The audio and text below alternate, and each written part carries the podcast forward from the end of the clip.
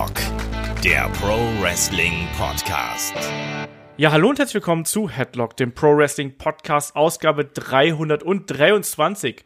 Der Undertaker hat seine Karriere beendet und wir erinnern uns an die besten Momente des Deadman noch einmal aus ganz persönlicher Sicht. Mein Name ist Olaf Bleich, ich bin euer Host. Bei mir ist der David Kloß von MannTV. Wunderschönen guten Tag. Hallo. Und der Christian Dörre von der PC Games. Wunderschönen guten Tag ebenfalls. Hallo. Ja, es ist wieder Sommerzeit, es ist wieder Saunazeit auch so ein bisschen hinter Mikro. Ich weiß nicht, Jungs, wie ist es bei euch? David, äh, du wohnst auch unterm Dach oder dein Büro ist unterm Dach. Äh, wie warm ist es? Ja, vor allen Dingen Sonnenseite. Ja, das bei ist mir halt auch. richtig blöd und äh, kleiner Raum, sehr feucht, äh, deswegen schwitzende Grüße nach draußen.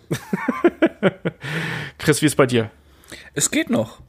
Also Okay. äh, hier im Altbau ist eigentlich auch schnell heiß, aber äh, hier in Nürnberg war jetzt noch den ganzen Tag so, so, so ein kleines Lüftchen, was dann durchs Fenster noch reinkam und Ja, ich habe leider das gleiche Leid alles wie der, abgestanden hier. ich habe leider das gleiche Leid wie der gute David, nämlich dass äh, ich auch auf der Sonnenseite jetzt unterm Dach ja wohne. Das war ja in meiner alten Wohnung ja nicht so, aber es ist äh, kuschelig warm. Ähm, aber ich wollte eigentlich sagen, da kann man sich noch ein paar wohlige Gedanken dazu machen, aber es passt ja dann auch nicht mehr dazu. Aber wir wollen heute auf jeden Fall noch einmal ein bisschen über die Karriere des Undertaker sprechen, weil ja, The Last Ride, die letzte Episode hat's hervorgebracht, das Karriereende des legendären Totengräbers. Und deswegen haben wir uns gedacht, Mensch, ähm, sprechen wir doch einfach ein bisschen über unsere persönlichen Momente. Wir hatten in der Vergangenheit, wir hatten schon einen kompletten Karriere-Podcast. Wir haben letztens noch mal die Rivalität mit Kane besprochen. In den Helden aus der zweiten Reihe hatten wir jetzt Paul Bearer, David und Kai. Ihr habt die ganze Doku besprochen und deswegen machen wir es jetzt noch mal ein bisschen was fürs Herz, wie man immer so schön sagt, und sprechen dann eben aus unserer persönlichen Sicht über tolle Momente, vielleicht auch ein bisschen lustige Momente, die uns vielleicht nicht gefallen haben, persönliche Momente auf jeden Fall aus der Karriere des Undertaker. Da fangen wir doch gleich mal hier erstmal mit äh, The Last Ride an. David, ich weiß, du hast schon so ein bisschen vermutet, äh, während des Verlaufs der Serie quasi, dass hier der Undertaker seine Karriere am Ende ähm, ja an den Nagel hängen würde. Hast dich, hast dich trotzdem dann zum Ende hin ein bisschen erwischt? Warst du emotional ein bisschen ergriffen? Ja, aber nicht wegen der Ankündigung, dass er halt äh, aufhört, sondern eher wegen der Videos, die halt danach kamen. Diese Zusammenfassung, seinen Dank an die Wrestling-Kollegen, wo er halt manche namentlich erwähnt hat. Und da war halt einfach eine super Collage und das, das ging sehr ans Herz, an die Tränendrüse. Aber ansonsten ist es halt zum Glück genauso gekommen, wie ich erhofft habe. Und der Undertaker, kann ich schon mal ein bisschen vorwegnehmen, hat eigentlich durch ganz viele Schicksalsschläge und Situationen, die eigentlich unmöglich gewesen wäre und keiner vorhersagen konnte, doch am Ende das perfekte Ende bekommen, was nur halt ganz anders war, als er jemals erträumt hat. Ja gut, ich glaube, in der aktuellen Zeit das zu bekommen, was man sich erträumt hat, ist, glaube ich, auch ziemlich schwierig. Ähm, Christi, war es bei dir? Ähm, warst, warst du hier überrascht, dass jetzt diese Ankündigung kommt? Also ohne Hall of Fame, ohne drumherum, ohne Special-Sendung, keine Ahnung was. Ähm, ja, schon irgendwie. Äh, vor allem, weil ich es nicht bei The Last Ride gesehen habe. Ich hänge nämlich ein bisschen hinterher. Du hast es dann auf Social Media gesehen. Ich, genau, ich habe es über Twitter dann erfahren, wo, wo das dann bei allen hieß, oh, der Undertaker beendet seine Karriere. Und ich dachte so, oh, okay. Ähm, ja, äh, wäre vielleicht doch besser gewesen, ich wäre up to date in der Serie. ähm, Wobei ich da, äh, da kurz anmerken muss, das Ding war ja auch, das ging ja nicht nur durch halt Wrestling-Seiten, sondern das war eine Weltnews. Das muss man mal ganz ehrlich sagen. Das ging halt durch alle GI-Max und Sportseiten weltweit. Das war eine richtig, richtig große Sache einfach. ja, auf David, jeden du hast Fall. ja auch gesagt, ne? Was bei dir bei MannTV, du bist da der Portalleiter, du kümmerst dich um Social Media. Du hast ja auch gesagt, dass sich die Meldung vom Undertaker, das war größer als Corona, oder? Ja, das hat sogar besser geklickt als manche Pornomeldungen. Das war unfassbar. Also ja, das ist halt ein guter Indikator. Wir wissen alle, was klickt am meisten. Ist halt eigentlich Sex und hier kommt der Undertaker. Und der hat alles getoppt. Und das Heftige war halt nicht nur, dass das so geklickt wurde, sondern auch, ich habe mir alle Kommentare durchgelesen, wie viele Leute, die halt nicht mehr Wrestling gucken, aber immer noch genau bestimmte Momente wissen. Allein jetzt zum Beispiel das Casket-Match gegen Yokozuna wurde, glaube ich, 30 Mal erwähnt von Leuten. Wo ich einfach dachte so, wow, das ist so hängen geblieben. Das werde ich auch gleich noch erwähnen. Ich Ja. auch. Aber, Ich aber auch. Äh, ich ich finde es übrigens schön, so, so, äh, wenn du das irgendwie nebeneinander stellen kannst, irgendwie die Beatles bigger than Jesus und der Undertaker größer als Corona. Ja, wieso auch nicht? Ähm, dann lass uns mal hier so ein bisschen man sagt immer im Englischen äh, The Walk Down Memory Lane. Also lass uns mal hier so ein bisschen äh, in, in Erinnerung schwelgen. Und da fangen wir natürlich erstmal ganz vorne an. Chris, was war der erste, das erste Mal, als du einen Undertaker gesehen hast? Was war dein erster Eindruck? War es wirklich dann bei der Survivor Series damals oder erst später? Weil du bist ja auch gar nicht mal so alt, auch wenn man denken könnte, du bist alt. Was soll das denn heißen? Nur weil ich mit, mit euch alten Menschen mich hier zum betreuten Podcasten regelmäßig treffe oder was? äh, nee, du bist äh, innerlich alt. Verscherzt es dir nicht mit Chris, der muss uns irgendwann waschen. Jetzt hat unsere Rente. Ja, waschen und wenden. äh, ähm, den Spieljournalismus läuft ja nicht mehr so. Nee. Ob, obwohl ich ja äh, äh, von Sony mehrere Autos für die 10 von 10 für Last of Us 2 bekommen habe, muss man auch mal dazu sagen. Ne?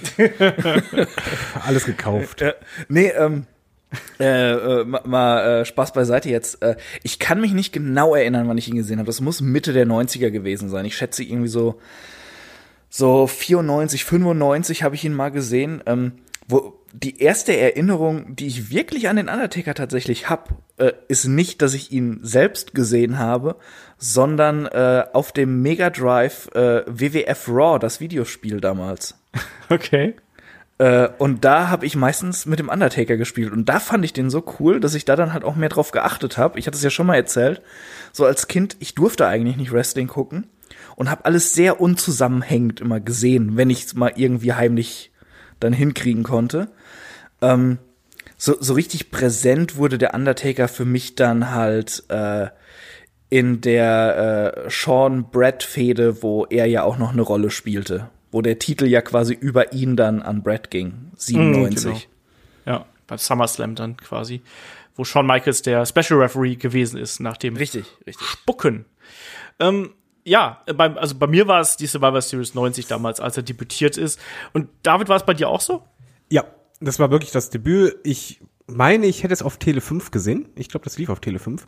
Auf ich jeden bin Fall. mir echt nicht mehr sicher, wann, wo das, ich, ich kann mich nicht mehr daran erinnern, genau, wo es, wo es lief oder ob ich es gar auf Videokassette gesehen habe. Ich weiß, dass mein Bruder da gewesen ist und dass, dass er total begeistert gewesen ist. Aber also die haben das immer mit, immer mit Verzögerung gezeigt und was ich halt noch einfach weiß, damals war das ja angenommen dieser Zombie-Taker. Das hat mir als Kind also keine Angst gemacht, oder es war halt schon einschüchternd. Und ich fand das damals total surreal, dass er absolut gar nichts gesellt hatte. Mhm. Und das war schon jemand, der komplett anders war und auch diese Statur einfach, das war ein Brocken, aber war halt nicht einer dieser aufgepumpten, sondern so ganz anders. Und der hat da halt direkt geklickt. Mhm. War bei mir ähnlich. Also ich war tatsächlich einer von den Kindern, die Angst vor dem Undertaker gehabt haben. Mein Bruder, sechs Jahre älter, der war natürlich Feuer und Flamme. Ne? Also ich war, ich, guck mal da, ich war da so zehn zehnhalb maximal, wenn überhaupt. Und mein Bruder war 16. Das heißt, der war schon in seiner rebellischen Phase und hat irgendwie, was hat der damals gehört, Iron Maiden. Also David eigentlich so wie so, so echt wie du jetzt quasi. Also so ein bisschen. Der mochte auch Totenköpfe und lange Haare, die du nicht hast, aber so äh, Rockmusik und so. Und ich war damals natürlich noch der kleine unschuldige Bub irgendwie. Ja, und ich fand den Undertaker auch total gruselig. Aber, aber mit zehn Jahren Angst vorm Undertaker haben ist trotzdem ein bisschen ja, uns ist halt ein bisschen sensibler. Aber ich, ich muss nur dazu Dorf. sagen, als, als lustiger Effekt, weil ich habe eine Schwester, die ist fünf Jahre älter als ich, die fand den Undertaker auch super. Die war ein Riesenfan von dem. Ich auch gar nicht. Ja, aber, aber ich muss dazu auch sagen, also ne, gruselig ist das eine, aber was ich eben auch damals äh, natürlich ganz furchtbar fand, ist natürlich die Tatsache, dass ja eine der ja frühen Fäden natürlich auch die Geschichte mit dem Ultimate Warrior gewesen ist, meinem Helden zur damaligen Zeit, wo der Undertaker ja den Warrior in den Sarg gestopft hat. Und das hat mich traumatisiert, förmlich, weil ich habe ja die ganze Zeit darauf gewartet, dass, dass der Warrior irgendwie durch diesen Sarg durchschlägt oder sonst irgendwas, weil das ja ein Superheld gewesen ist. Aber nein, der Warrior schlug nicht durch den Sarg und stattdessen erstickte er fast da drin. Man, man ähm, weiß, was im Übrigen auch super, äh, also das ist die erste Erinnerung am Undertaker, aber die eigentlich erste richtig große Erinnerung hatte ich dann, wo er mit Paul Bearer war und der Urne und das als Kind du sofort gescheckt hattest von wegen, ja, diese Urne, die ist der Schlüssel. Und das war halt etwas, was du eigentlich bei keinem Western so hattest, dass halt dieses eine Objekt ihm die Kraft gab. Das ist ja eh das Besondere hier gewesen. Der Undertaker ist ja von Ted DiBiase hier eingeführt worden, erstmal Brother Love und dann ist er ja später, ist er ja quasi an Paul Bearer dann übergeben worden und die beiden haben ja unfassbar gut geklickt und das war auch ehrlich gesagt für mich so ein Grund, dass ich den dann auch danach interessanter fand. Ich mochte Brother Love nie besonders gern, muss ich dazu sagen. So gar nicht den Bruce Pritchard reden höre ähm, äh, bei seinem Podcast Something to Wrestle, so fand ich den Brother Love Charakter immer sehr schwierig, weil ich gar nicht genau wusste so als Kind, was ich damit anfangen sollte. Aber ja, die Das weiß ich Kombination ehrlich gesagt immer noch nicht. Nee. Ich, ich Ja, finde einfach immer nur noch nervig. irgendwie ätzend, muss ich ganz ehrlich sagen. Ja, ich meine, das war ja natürlich so eine Anlehnung an so äh, Prediger, äh, Wunderheiler, was auch immer so in der Richtung. Ja, aber, aber war schon scheiße, sorry. Ich wollte gerade sagen, das war ja nicht so, dass, dass man den halt ausgebucht hat und gehasst hat, weil das so gut war, sondern einfach nur, es war nervig. Ja, natürlich. ja. Aber, da, aber ich glaube, das ist auch ein sehr amerikanisches Gimmick. Ich glaube, das ist was, was wir hier in Deutschland gerade auch zu der Zeit einfach gar nicht kapiert haben. Ich glaube schon, dass der in USA halbwegs zumindest angenommen worden ist in bestimmten Aber Aber im wenn Gegensatz ich, zu wenn ich Paul mir da heute Bearer- Sachen angucke, das finde ich immer noch nicht besonders gut. Und Paul Bearer, ich habe vorhin halt noch mal so ein bisschen äh, äh, so, so alte Undertaker-Sachen mir angeguckt. Und Paul Bearer ist halt fantastisch. S Ja. Selbst die lächerlichen Sachen, weißt du, da lachst du halt drüber. Und dann kriegt er aber auch wieder die Kurve und macht was Cooles. Also Paul Bearer, super. Also, Ja, vor allen Dingen, äh, auch die wir Stimme, werden ja die gleich noch so- über, über Momente reden, wo der Undertaker ihn, ihn einzementiert. Das ist halt, das ist einfach so mit das Beste, was je passiert ist. Was? Was? Bitte was? Was? Hier, sag bloß, das findest du nicht gut. Ich fand das damals schockierend albern und scheiße. Ja, du warst dann natürlich auch in deiner, in deiner coolen Smartmark-Phase. Bist, bist halt so jedes Wochenende in irgendeine Turnhalle gegangen, um dir da die, die tollen Catcher anzugucken. Und Videokassetten getradet? So, so, so 60 Minuten Headlock-Matches. DVDs. Einfach, einfach rumrollen. Im Dreck. Ja, ja. Ja, ja. Red du mal. Das war doch kein geiles Match, das auch. Das war doch gegen die Dudleys hier. Das, war doch auch mega nicht kacke. geil, aber, aber, aber dass er ihn halt einfach getötet hat, das war schon irgendwie lustig. Schönes Zitat. genau. Naja, WWE hat das ja hinterher noch so ein bisschen gerade gebogen, indem man nur gesagt hat, Paul Bearer ist schwer verletzt worden. Also das hat man dann versucht, so ein bisschen K-Fape-mäßig noch zu retten, soweit man das irgendwie retten konnte. Also ich fange jetzt mal so ein bisschen hier an mit den Erinnerungen. Wir waren gerade beim Debüt äh, bei der Survivor Series. Äh, für mich gehört da übrigens dann auch natürlich die Survivor Series 91 mit dazu. Der erste Titelgewinn gegen Hogan, was ich damals nie für möglich gehalten hätte, weil, wie gesagt, für mich waren damals so Superhelden das, was mich interessiert hat. Hogan mochte ich zwar nicht so sehr wie den Ultimate Warrior, aber hab trotzdem nie geglaubt, dass das hier passieren würde und dann eben mit dem Eingriff von Ric Flair. Das hat ja auch nicht allzu lange gehalten. Dann gab es ja Tuesday in Texas kurze Zeit später und da war er dann ja wieder äh, ja den den Titelgürtel los. Ähm, aber auch das, das mochte ich, das mochte ich auch sehr, diesen, diese Anfangsphase. David, wie ist es bei dir? Also was ist dann so? Wir versuchen so ein bisschen chronologisch zu gehen, also nur so ein bisschen. Wir müssen jetzt nicht 100% chronologisch sein, aber hast du hier noch einen, einen Moment hier aus der Zeit? Bei mir fängt es erst ab 94 an. Okay, bei dir fängt es erst ab 94 an. Ich Also da schon kommen meine- dann die dicken Dinger.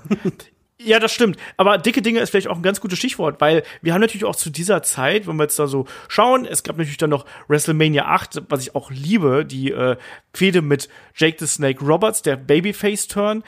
Davor, wenn man so ein bisschen zurückgeht, natürlich auch das, der Angriff vom Undertaker und Jake Roberts auf äh, den Macho Man und Miss Elizabeth bei deren Hochzeit, ne? Match Made in Hell und Match Made in Heaven gab's ja damals bei, beim SummerSlam 91. Aber mal kurz gefragt, sind Ja. das Momente, die du jetzt aufzählen würdest, wenn du jetzt nicht Olf wärst mit einem super Wissen, der halt noch recherchiert, wenn man einfach nur sagen würde, hör mal, was sind so die geilsten Momente vom Taker? Sind das die, die richtig hängen geblieben sind? Ich finde tatsächlich WrestleMania coole 8 Momente, schon. WrestleMania 8 schon. Der Funeral Parlor mit Jake Roberts, wo, wo Jake Roberts die Hand eingeklemmt hat und dann auch einen Jake Robert, äh, einen, äh, Paul Bearer auf die Rampe mit dem DDT niedergestreckt hat, den Undertaker mit den Stühlen äh, bearbeitet hat und so. Das schon, weil auch, weil ich zu WrestleMania 8 auch so ein extrem enges Verhältnis habe, Live-Pay-Per-View damals und man hat vorher alles geschaut. Deswegen WrestleMania 8 gehört auf jeden Fall bei mir in die Erinnerung mit rein. Okay. Ja, das So. war halt für mich so ein Moment, er war halt cool, gerade wenn man das halt jetzt nochmal nachschaut. Aber das ist halt nicht das, das erste, was ich denke, wenn man sagt, ey, Undertaker, beste Momente. Chris, wie ist es bei dir? Übernimmst du jetzt die Olf-Rolle? Ja. Oh, oh, oh, okay, neuer Olf. Äh, nee, David bei mir, Olf. bei mir fängt das, Olf. bei mir fängt das auch erst so so so äh, mit der Fehde gegen Yokozuna an. Ne? Der dann mit dem genialen Royal Rumble 94, wenn mich jetzt nicht alles täuscht. Ja. äh, wo, wo, wo er irgendwie gegen äh, den kompletten Heel Locker Room dann hinterher ankämpft, bis er schließlich im Sarg verfrachtet wird und dann ja äh, in den Himmel fährt, was auch immer. Die, dieses Segment ist halt immer noch komplett absurd. Das habe ich mir vorhin auch noch mal angeguckt. Das ist super. Und ich, ich ja, ich finde das auch fantastisch, weil es so absurd ist. Ja, äh, also als Kind habe ich sogar, also ich, natürlich habe ich jetzt nicht gedacht, oh, der Geist, aber das war halt einfach, wie bei manchmal so Fantasy-Filmen, du warst halt einfach drin. Und das, ich finde sensationell auch generell der Aufbau, da gibt's auch diese, meine, meine Lieblingspromo, wo er halt diesen Sarg äh, schreinert. Oh, das ist großartig. ja, ja, ja, liebe ich auch. Wo auch hinterher Paul Bearer noch in, in diesem kleinen Kutschenwagen da hängt, wo der Sarg gar nicht richtig drauf passt. Der Sarg musste ja auch für jemanden der Ausmaße eines Yokozunas gemacht sein. Aber die Frage jetzt, wir haben jetzt so, so, so zwei Jahre übersprungen und da sind ja trotzdem noch so Fäden dazwischen. Aber das sind das witzigerweise sind das ja so Fäden, wo der Undertaker eher so diese Monster entgegengeworfen bekommen hat. Also einen Kamala, dann irgendwie 92 nach der Jack Roberts Fehde, einen, ähm, einen Giant Gonzalez hatten wir da, da später auch irgendwie und, und sowas. Und das ist auch was, was merkwürdigerweise total in meinem Kopf hängen geblieben ist. Ich fand Das dieses stimmt. Debüt von Giant Gonzalez auch mega beeindruckend. Ja, das stimmt. Ja, das stimmt wirklich. Also ich, ich gebe auch zu, du, du bist ja auch so wie ich, äh, auch wenn WrestleMania 9 total schrecklich ist, wir gucken die eigentlich gerne nochmal. ja. Und äh, das Match, ich finde das immer noch cool, wenn der halt vor dem Taker steht und es das erste Mal war, dass Taker nach oben gucken musste. Ja, und auch dieses, dieses Ding mit dem, mit dem Handtuch dann. Klar ist das total albern. Ich würde es garantiert nicht in meine besten Momente irgendwie da reinwerfen. Aber ich mochte das irgendwie, dass er erstmal dann da betäubt wird und wie tot am Boden liegt und am Ende kommt er dann wieder zurück und schlägt den Riesen in die Flucht und dann eben beim SummerSlam dieses total bekloppte Rest in Peace Match, was überhaupt gar keinen Sinn mehr gemacht hat. Ähm, und wo auch die Fehde total kalt gewesen ist in der Zwischenzeit und man gemerkt hat, so, ah, Giant Gonzalez, vielleicht doch eher so eine Sideshow-Attraction irgendwie, so eine Jahrmarktsveranstaltung. Weiß nicht. Aber das fand ich halt auch eine ne, ne witzige Zeit einfach. Ich mochte halt auch diese Gimmick-Charaktere, die damals dargestellt worden sind. Und da passt ja auch diese Yokozuna-Fehde ja auch total gut rein und diese Geschichte mit dem Aufsteigen in den Himmel und dann später, ähm, da, da sind wir dann ja auch schon hier beim, beim zweiten Undertaker angekommen. Zählt das zu euren besten Momenten oder zählt das eher so zu den, ja, witzigsten Momenten, David? Ich hab's bei meinem Best-ofs reingeballert. Genau, genau das, weil ich, das hatten wir auch schon mal besprochen irgendwie in irgendeinem, bei dem Karriere-Podcast, glaube ich. Ich fand das damals super, weil beide wirklich gleich groß waren und optisch eigentlich fast identisch. Und sowas habe ich halt im Wrestling nie mehr so krass gesehen, vor allen Dingen halt nicht ohne Maske oder so. Und ich finde diesen Moment einfach grandios, wenn die beiden voreinander stehen und dann einfach nur, nur anhand der Handschuhe, das der einzige Unterschied ist. Also ich liebe das einfach, auch wenn das Match nicht gut war, aber ich mochte diese Storyline und dieses Aufeinandertreffen total. Ich, ich finde, das steht auf einer Stufe mit ähm, Vengeance 2006, wo, wo das. äh, die beiden Canes aufeinander getroffen sind. Ich habe das heute noch mal gesehen. Ich habe mir heute diesen Fotoshoot mit mit Kane angeschaut. Ich mag dieses Format irgendwie ganz gern, diese 30 Minuten irgendwie und dann diese Fotos, wo die dann so ein bisschen von der Leber weg erzählen. Und dann dann siehst du halt diesen Fake Kane, der Luke Gallows gewesen ist, und den richtigen Kane. Und der Fake Kane ist irgendwie fünf Zentimeter kleiner mindestens und dann auch noch nur halb so breit und ich so, ach Leute, nee, was ist denn das? Ne? Also ganz, ganz, ganz äh, albern irgendwo. Ja, äh, was, was haben wir, was haben wir hier noch im, im Angebot? Ich würde da noch die, die Fehde vielleicht mit Mankind reinwerfen, die ja dann auch so um den Dreh äh, 96 ging das ja los nach WrestleMania mit dem Undertaker als, als Champion. Ähm, Chris, die, Fe die Fehde gegen Mankind hat ja zum einen die, Fe die, die Karriere eines Mick Foley gemacht, aber die beiden hatten auch eine besondere Chemie zusammen, oder? Gehört das zu den Highlights der Karriere des Undertaker? Absolut, habe ich auch aufgeschrieben. Ich habe äh, einmal sowieso äh, Fehde gegen Mankind äh, ge geschrieben und dann hinterher halt natürlich noch mal das Hell in a Cell, muss man auch nennen. Ähm, äh, äh, es ist eine Fehde, die ich tatsächlich erst im Nachhinein zu schätzen wusste. Damals war ich noch zu klein und habe auch den Mankind-Charakter nicht so wirklich verstanden. Da hatten wir, glaube ich, auch schon mal drüber gesprochen. Ähm, aber das sind echt gute Sachen. Ich habe mir vorhin auch noch mal das, äh, das Buried Alive Match angeguckt und ähm, es, es, sie verstehen es halt so eine äh, Intensität einfach über das ganze Match aufrecht zu erhalten, obwohl dieses Match eigentlich ein Stück zu lang ist sogar, wenn man Ja. darauf achtet. Äh, und, und halt auch lustige Sachen drin sind, wie sie halt übereinander diesen Dreckhüppel da runterrollen. War das nicht mit Small Package irgendwie, wo die sich einrollen genau. und dann kugeln sie da runter? äh, äh, wunderschön. ähm, und, und das spricht dann ja eigentlich nur für diese zwei Leute, dass sie es dann trotzdem äh, schaffen, dass dieses Match nicht entgleitet, sondern dass man immer noch drin ist und das auch echt cool findet, wie äh, nicht nur zwei Kämpfer, sondern eben diese zwei Charaktere aufeinandertreffen. Und es war immer ein Highlight. Ähm, genauso ähm, wie es immer ein Highlight war, wenn Mankind und Shawn Michaels aufeinander getroffen sind und eben auch der Undertaker und Shawn Michaels. Das war so eine so eine Oldschool Connection, die einfach geklickt hat. Ja. Bin ich komplett bei dir. Da wolltest du noch was sagen? Nee, ich habe jetzt erstmal äh, danach ein paar Jahre Löcher, wo dann erstmal nichts mehr kommt. Was ich halt zum Beispiel auch cool finde, werde ich wahrscheinlich jetzt nicht so groß bei den besten Momenten haben. Ich liebe das Match gegen Jeff Hardy, was er hatte, das Leitermatch. Bist aber weit gesprungen, jetzt sind wir schon 2-2. Ja, ich, bin es halt weit gesprungen. Ja, komm, jetzt haben wir schon King of Swing. Bei mir ist halt wirklich so, ich habe dann halt Probleme bei dem bei den Best-of-Momenten gehabt, habe ich halt gemerkt beim Aufschreiben. Bei dem Badass Undertaker als auch bei dem Minis- Ministry Undertaker habe ich keinen Best-of-Moment, den ich halt unbedingt nennen würde. Ah, also ich, ich muss noch mal einen Sprung zurück machen. Ja, Entschuldigung. ja. Also ich, ich, ich will auf Alles jeden gut, Fall noch, ich will noch den, äh, den SummerSlam 96 auf jeden Fall, den, diesen Boiler Room Brawl, den er mit Mankind gehabt hat und den Turn von Paul Bearer. Das, allein deswegen. Die Sau, mein. Paul Bearer war fantastisch. Aber als er einzementiert wurde, war schon lustig. Das lasse ich jetzt einfach mal hier so stehen. Ich bin aber tatsächlich so, so ein bisschen, ähm, äh, gebe ich da David recht. Ich meine, klar, wir haben natürlich diese äh, Fehde gehabt mit dem, äh, mit Kane natürlich dazwischen. Das ist aber, das hat auch tolle Momente erzeugt. Da haben wir auch einen ganzen Podcast drüber gemacht. Ähm, aber natürlich so Aber der denkst du eher an Kane, finde ich. Zum Beispiel ich finde, das denkst an beide. Das ist kein Undertaker-Moment, sondern das ist ein Undertaker, das sind viele Undertaker- und Ge- genau. Kane-Momente zum Beispiel. Das meine ich halt. Das ist so. Ich verbinde das auch ein bisschen mehr mit Kane, weil das war halt sein Debüt, sein großer Moment. Undertaker war Teil davon, aber so bei den Best-of-Momenten, du hast halt gefragt, ja, die besten Momente, da habe ich halt wirklich dran gedacht, was war wirklich einfach der Undertaker, was war er derjenige, der dafür gesorgt hat. Er war der Hauptgrund oder der einzige Grund. Darf ich noch was einwerfen, was bestimmt keiner von euch bei den Highlights hat? Aber da war ich so richtig drin damals, ähm, äh, die Fehde gegen Diesel, die dann bei WrestleMania 12 ja dann Ei, ausgefochten wurde. Das war jetzt kein besonders geiles Match und so, aber äh, seit ich Wrestling verfolge, fand ich schon immer Kevin Nash richtig scheiße. und, und das erste Mal in Berührung bekommen, gekommen bin ich ja mit ihm al- als Diesel.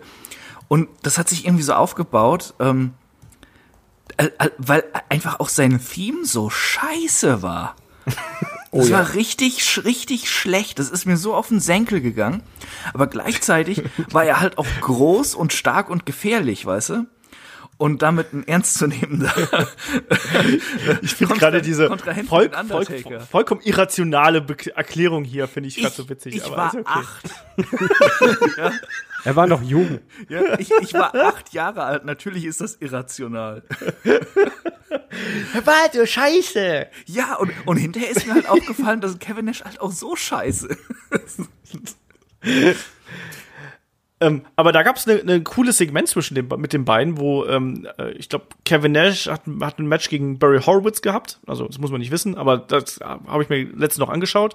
Und dann äh, kam Paul Bearer raus, ähm, da gab es auch den Gong und so, dann kam Paul Bearer mit einem Sarg raus und hat mal gedacht, der Undertaker wäre in einem Sarg und Nash schnappt sich so eine, so eine, so eine nicht so eine Rohrzange, aber so, ein- so ein- hier diesen, diesen Schraubenschlüssel von dem Timekeeper und öffnet dann den Sarg und da liegt er dann selber drin. Ja. Ja. Und das war fand ich cool. auch damals einen spannenden Moment. Also Ja, kein Highlight-Moment, aber ja, doch cool. schon irgendwie. Das, das Ja, war es ist ja auch- Das war das Beste, was Kevin Nash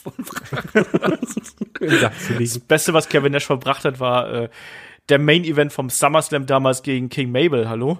Was glaubst du denn? Oh, das war so schlimm.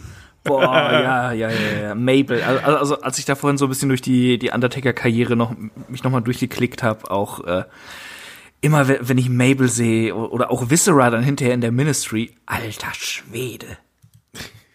Ja, da war, äh, ja, hatten wir auch eine große Fehde. Es gab auch noch die große Fehde von ähm, dem Undertaker und Karma zum Beispiel war, war zum Beispiel, wo die ohne eingeschmolzen worden ist zu einer Kette. Auch vielleicht nicht gerade ein, einer der Höhepunkte.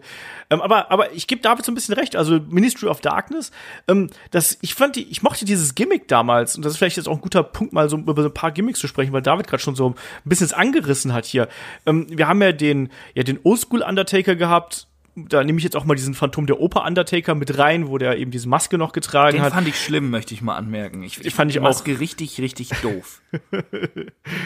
Hast du da auch vom Fernseher gesessen wie der kleine Chris? Die Maske ist richtig scheiße.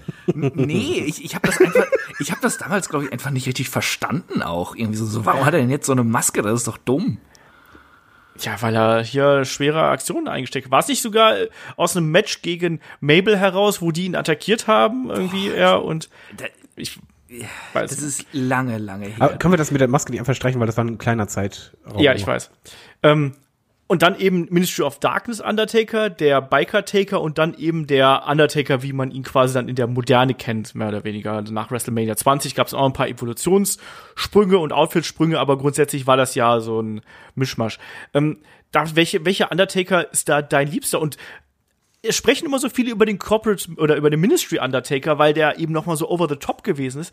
Aber so von den Matches her war da nicht so viel Geiles dabei. Ich erinnere nur an das Hell in a Cell Match gegen den Big Bossman zum Beispiel. Ja, ich habe ich hab einfach ein Problem mit Ministry Undertaker. Er war halt schon cool, er war aber da nicht einer meiner Favorites und hat auch, auch besondere Momente gehabt, wie etwa äh, diese ähm, Kreuzigung von Stone Cold oder äh, die Eheschließung mit Stephanie. Das war sehr, super. Sehr kranker Scheiß, ja, aber das würde ich halt immer noch nicht zu den Best-of nennen, weil das einfach, ich fand das so ganz cool, aber nicht so super klasse. Da hat es bei mir einfach nicht geklickt. Bei mir, mir hatte ich auch echt Probleme mit dem Badass Undertaker, da hat auch nicht so geklickt. Mein Zweitlieblings-Undertaker ist auf jeden Fall der Zombie-Taker, der halt immer diese Urne braucht, um halt äh, Kraft rauszuziehen. Und mein Lieblings-Undertaker ist halt wirklich der so ab, was ich, 2005 herum, wo er eigentlich Smackdown getragen hatte und dieser modernere Taker wurde. Und das ist meine absolute Lieblingsepoche, die ab da losging. Ich finde das immer so schön, weil der Undertaker hat so mein, meine, meine Liebe zum Trash und gleichzeitig meine Liebe zum Wrestling, so beides irgendwie in, in einer Person vereint. weil, ganz genau.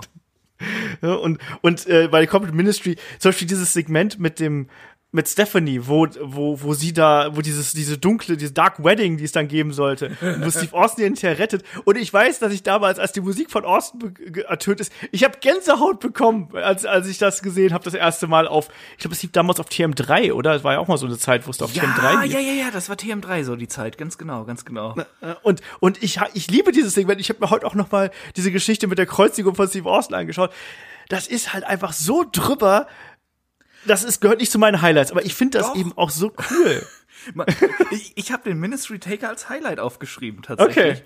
Okay. Okay. Ähm, weil, ich diese Segmente tatsächlich äh, echt feier immer noch. Damals vielleicht nicht ganz so, aber heute auf jeden Fall. Und der Taker sah halt einfach geil aus. Also ich finde, da hätte Ja. man mehr draus machen müssen, dass der halt wirklich so so so ein fast unbezwingbarer äh, äh, Heel-Oberboss ist. Der, der sah halt aus wirklich wie, so- wie so ein richtig heftiger Vampirfürst einfach. Und ich liebe das, auch das Theme damals und, und dieser Mantel und sowas, das ist genial. Also äh, heute noch, wenn, äh, wenn 2K nicht wieder rumspackt mit ihren Scheißspielen und der Ministry Taker drin ist, ja, der wird in meinem Universe-Modus halt so als der Oberboss aufgebaut einfach. Weil, weil das so ein geiles Gimmick einfach ist. Das stimmt. Der, der Ministry Undertaker an sich total geil. Das Problem ist nur, dass wirklich seine Personalpolitik unter aller Sau ist, wenn man sich Ja. mal überlegt, wen er da rekrutiert Da, hat. das war dumm, ne? da, da, da ist er dann eben doch nicht, nicht der, der gruselige Vampirfürst, sondern eher so die, die Dracula-Version aus Blade 3. ja, Rodis Resterampe genommen. Ja, genau. Furchtbar. Wobei Ja. man noch sagen muss, beim Taker finde ich halt interessant, wenn du halt sagst, ja, welche Gimmicks er halt hatte und Epochen. Die 2005er Epoche oder ab da oder halt auch 2010 und so ist deshalb auch meine Lieblingsepoche, weil da wurden seine Matches richtig gut. Vorher war er ja halt immer ein ganz großer Name, aber er hatte halt für mich. Oh, Moment, Moment, er hatte. Na klar hatte er ein paar große Matches, aber war halt wrestlerisch nicht so. Da waren keine Five-Star-Matches für mich dabei. Lass mal einfach so rum. Und danach kam halt die Zeit, wo das einfach auch wrestlerisch immer krasser war, wo ich halt wirklich mich an mehrere Fäden erinnere, wo ich einfach denke, ich habe die Matches so gerne geguckt. Also ich, ich sage jetzt hier mal ein ganz großes Fuck you erstmal da. Freundschaft Ich liebe dich auch. auch. Und, Jetzt kommst du, Big Boss Man war Five Star. ja, ja, Big Bossman. Äh, Shawn Michaels, Mann. Ja, ne, äh, das sowieso. Ja, Shawn Michaels ist immer Five Star. egal Leute, er Leute, kämpft. äh, ganz ehrlich, eins meiner liebsten Matches aller Zeiten. Vengeance 2002, das Triple Threat mit The Rock und Kurt Angle. Das ist einfach ein fantastisches Match. Finisher Festival Galore. Ich habe auch noch was Schönes von äh, ja, 2002. jetzt, würdige das hier nicht herab, du, du ich mochte das auch. Das haben wir doch auch schon Match of the Week mal besprochen, glaube ich. Ich glaube sogar wir beide. Das kann gut sein, weil ich es wahrscheinlich vorgeschlagen ja, siehst du. Ich mochte das auch. Ich habe damals, allein wegen dem Match, habe ich mir damals die DVD gekauft. Deswegen, weil ich mochte Jetzt das fängt das auch. wieder mit den DVDs an. Ja, ja, eben. Das war noch die DVD-Zeit. Ich habe auch noch eins aus 2002. Äh, auch kein Highlight, aber auch wieder was, was ich in meinem perversen Humor lustig fand. Rumble 2002, der Undertaker wird von Maven eliminiert mit einem Dropkick und Legendär. prügelt danach Maven durch, quer durch die Halle. Ich mochte, ich mo tatsächlich, ich mochte diesen I Make You Famous Undertaker. Und auch da, ähm, Ja, aber wie gesagt, gegen Jeff Hardy war es noch geiler. Nee. ja, äh, pff, an wen erinnert man sich wohl demnächst noch? Jeff Hardy oder Maven? Ich weiß nicht. Oh, schwierig. Also Kai und ich haben uns genau an dieses Match noch erinnert. Das war ironisch gemeint. Ich muss nur sagen. Nee, aber, aber noch ein Match aus 2002 oder mehrere. Äh, die Fehde mit Brock Lesnar. Leute, das Hell in a Cell ist großartig. Ja. Auch das, auch, auch generell der Undertaker und, äh, und Brock Lesnar hatten auch eine geile Chemie zusammen. Und dann, damit wir David hier so richtig in den Boden stampfen, 2002, WrestleMania Was soll das 18. denn jetzt? Ja, da, also nur so, weil du gesagt hast, der hat da keine guten Matches abgeliefert. Nein, nein, ich habe ich hab einfach gesagt, da wurde es halt wrestlerisch einfach so, dass da die, die Fäden und Matches waren, die ich, auf die ich einfach immer Bock hatte und die einfach verdammt gut waren. Jetzt reg, Schau dir- red dich hier nicht raus, ne? Ja, ja, ich Genau. komm nicht mehr Du raus. Ich, du jetzt- ich verkackt. mach Feierabend. Genau, für dich ist heute erstmal hier, ne, backst ganz kleine Brötchen. Ich geh auf die stille Treppe. Ich, ich, ich find's gut, wenn Paul Bearer stirbt und du findest den Undertaker scheiße. Das nehmen die Leute aus diesem Podcast mit. Ähm, tatsächlich ein Match, ein Match, was, was ich hervorragend finde. Ähm, vielleicht nicht, also das wird so ein bisschen, wie ich finde, ein bisschen unter ferner Liefen geführt. Ähm, WrestleMania 18, Undertaker gegen Ric Flair.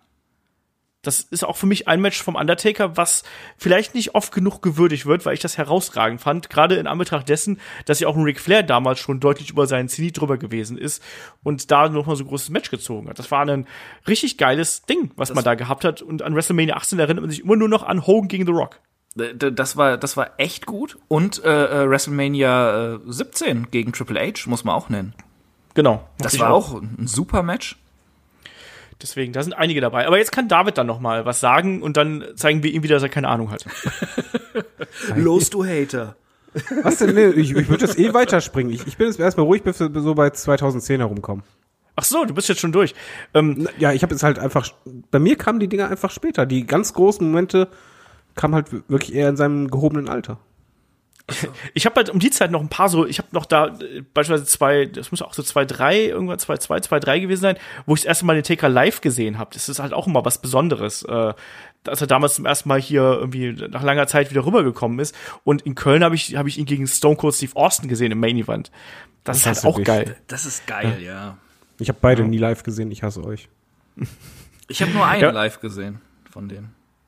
Ja, also das, das ist halt schon cool. Auch 2-4, ähm, äh, die Rückkehr des Undertaker bei WrestleMania 20, das war ein beschissenes Match. Der, der Angle gegen Kane, äh, war so durchwachsen, war irgendwie ganz witzig, aber irgendwie auch so mittel. Aber, den Aber das Undertaker danach. dann- ja, und das Aber, Zurückkehren. oh, oh, oh, das habe ich auch noch als Highlight aufgeschrieben, was dazu führte, wo er, wo er noch als Biker-Taker das äh, Buried Alive-Match gegen Vince McMahon hatte.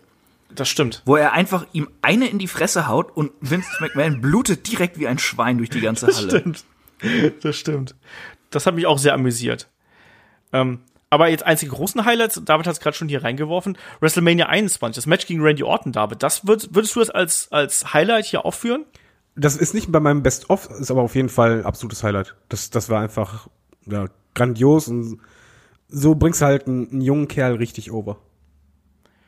Da kann ich mich auch noch dran erinnern, dass ich damals das mit meinen Kumpels zusammen geguckt habe und alle waren für den Undertaker und ich war für Randy Orton. Und, und ich bin halt total abgegangen, weil auch da Olaf Smart ne, der will, dass die Jungen gewinnen, nicht die Alten. Ähm, und da bin ich halt total abgegangen, als dieser Konter gekommen ist und Undertaker den Chokeslam zeigen wollte und Randy Orton zeigt den RKO und ich so, jetzt, jetzt ist es vorbei, jetzt ist es vorbei und na, naja, war ja da nicht vorbei, aber ähm, das gehört auf jeden Fall auch jetzt zu meinen Highlights. Ähm, weil einfach, ich finde, da darf man auch ein bisschen persönlich sein, ein bisschen emotional sein und da habe ich einfach Erinnerungen dran und das habe ich einfach sehr gemocht. Und ja, ähm, was haben wir noch, Chris? Was hast du noch auf Lager? Ähm, ich habe äh, einmal das Comeback 2004 bei WrestleMania habe ich als Highlight. Das Match, wie du schon sagtest, war blöd, aber ähm, ich fand, wie das aufgezogen war, wie er dann quasi als als neuer äh, Deadman rauskam. Das fand ich ziemlich cool und mochte die Zeit auch. Ähm, äh, ich habe hier halt alles durcheinander aufgeschrieben, deshalb muss ich da mal äh, kurz durchgehen. Äh, ich habe hier auf jeden Fall noch ähm, den Royal Rumble Sieg 2007 natürlich. Ja, der Undertaker war so heiß einfach. Ähm, und die, dieser Sieg, das, das, das, großartig inszeniertes Rumble-Match, das ist, glaube ich, viel. Das ist wahrscheinlich mein liebster Rumble. Ähm, das war ja auch damals, auch mit äh, Shawn Michaels waren, war er doch, äh, die waren noch die letzten beiden, die sich dann im äh, Ring gegenübergestanden sind, oder? Ganz genau, ganz genau das. Ähm, dann äh, habe ich dann halt also es geht fließend ineinander über. Der Royal Rumble Sieg 2007, Fehde mit Batista über Ewigkeiten. Die haben halt echt geile Matches gemacht. Das war nicht nur das WrestleMania Match äh, bei WM 23, sondern auch hinterher das Last Man Standing Ding bei Backlash, wo sie dann hinterher Ende des Jahres auch noch mal in der Chamber aufeinander getroffen sind, äh, haben beide begonnen und das dann auch wieder beendet. Die, der, großartig. Der Übergang zur Fehde mit Edge, die hatten eine extrem geile äh, Rivalität, wo ich auch als klares Highlight nochmal rausgeschrieben habe, ähm, das TLC-Match bei Extreme Rules 2009. Der mhm. Undertaker im gehobenen Alter in einem TLC-Match. Also das habe ich damals nicht für möglich gehalten, das zu sehen so. Und äh, was? Mal eine kurze Frage: Welche Entrance war eigentlich beim Undertaker bei WrestleMania, wo diese Hände von unten waren? Weil das habe ich nicht rausgefunden, oh, welche, welche WrestleMania das war. Später. Weil das ist mein Lieblings-Entrance-Moment. Äh, äh, trotzdem, äh, Edge. nee, Entschuldigung, ich dachte, das wäre halt vielleicht da gewesen. Äh, äh, nee, ich glaube nicht. Äh, äh, war, war ein extrem geiles Match. Und ich habe ja auch noch mal extra aufgeschrieben aus dieser ganzen Smackdown-Phase, auch vor Vicky Guerrero schon und sowas. Also so 2004 bis, oh, was wird's gewesen sein, 2007, 8 rum. Der Undertaker in der Funktion als Teddy Longs Bestrafer, wo man eigentlich mit der Limousine jede, jede Folge einfach drauf gewartet hat, dass Teddy Long irgendeinen bösen Heel bestrafen wollte und dann ankündigte, you're going one on one with the Undertaker. und jedes Mal war's geil, Mann. ähm, da gab's die super Promo mit der Limousine, wo Undertaker der Fahrer war, oder nicht? Ja, ja, ja genau. Ja, Buckle up, Teddy! Buckle up, Teddy! Genau, das war's. Das ist halt auch so, auch da, da beim Undertaker, er konnte so Sachen machen. Du konntest so ähm, komische Geschichten mit ihm machen. Er hatte auch mal, wo wir gerade die, die Entrances angesprochen haben. Hier war das ja, dass ähm, Teddy Long die Halle verlassen wollte und äh, dann sagt er hier so, äh, Driver, fahr mich zum Hotel und so. Und dann siehst du halt, wie die diese Trennwand runtergeht und da ist dann der gute Undertaker da und sagt, buckle up, Teddy. Und dann geht alles zu es kommt komischer Rauch und Teddy Long verkriecht sich vor dem Rauch und solche Sachen. du kannst ja ganz mobile Sachen da machen. David hat auch gerade schon die Entrances angesprochen. Mir ist auch jetzt zuletzt erstmal wieder aufgefallen, dass der Undertaker ja auch mal als Fledermaus von der Decke gekommen ist, im Sting-Style. Ja. Bei der Survivor Series 96, wo der so mit ausgebreiteten Armen und so Fledermaus-Umhang ähm, irgendwie die Decke runtergesegelt ist das konnte man halt auch mit ihm machen und der hat dadurch nichts an, an Faszination eingebüßt. Und das, was David gerade eben angesprochen hat, war bei ähm, WrestleMania 29 das, ja. äh, der, der Entrance. Ja, Danke. Ja, es gibt nämlich zwei Entrances, die ich halt total liebe. Generell, ich finde Undertaker ist auch genau wie Triple H immer bei WrestleMania, da wusstest du immer, Entrance ist was Besonderes, auch wenn die sehr lang ging. Aber das war halt einfach visuell mal was Schönes. Und das mit den Händen von unten, das war der Hammer. Und mein zweitlieblings-Entrance ist halt wenn gegen Shawn Michaels so äh, Himmel gegen Hölle, Michaels genau. von, von Himmel aus nach unten, er kommt halt aus der Hölle nach oben. Das fand ich so gut. War das auch bei 29? Ich kann mich jetzt gar nicht ganz dran erinnern. Ja, ja, ich, ich glaube, das war auch 29.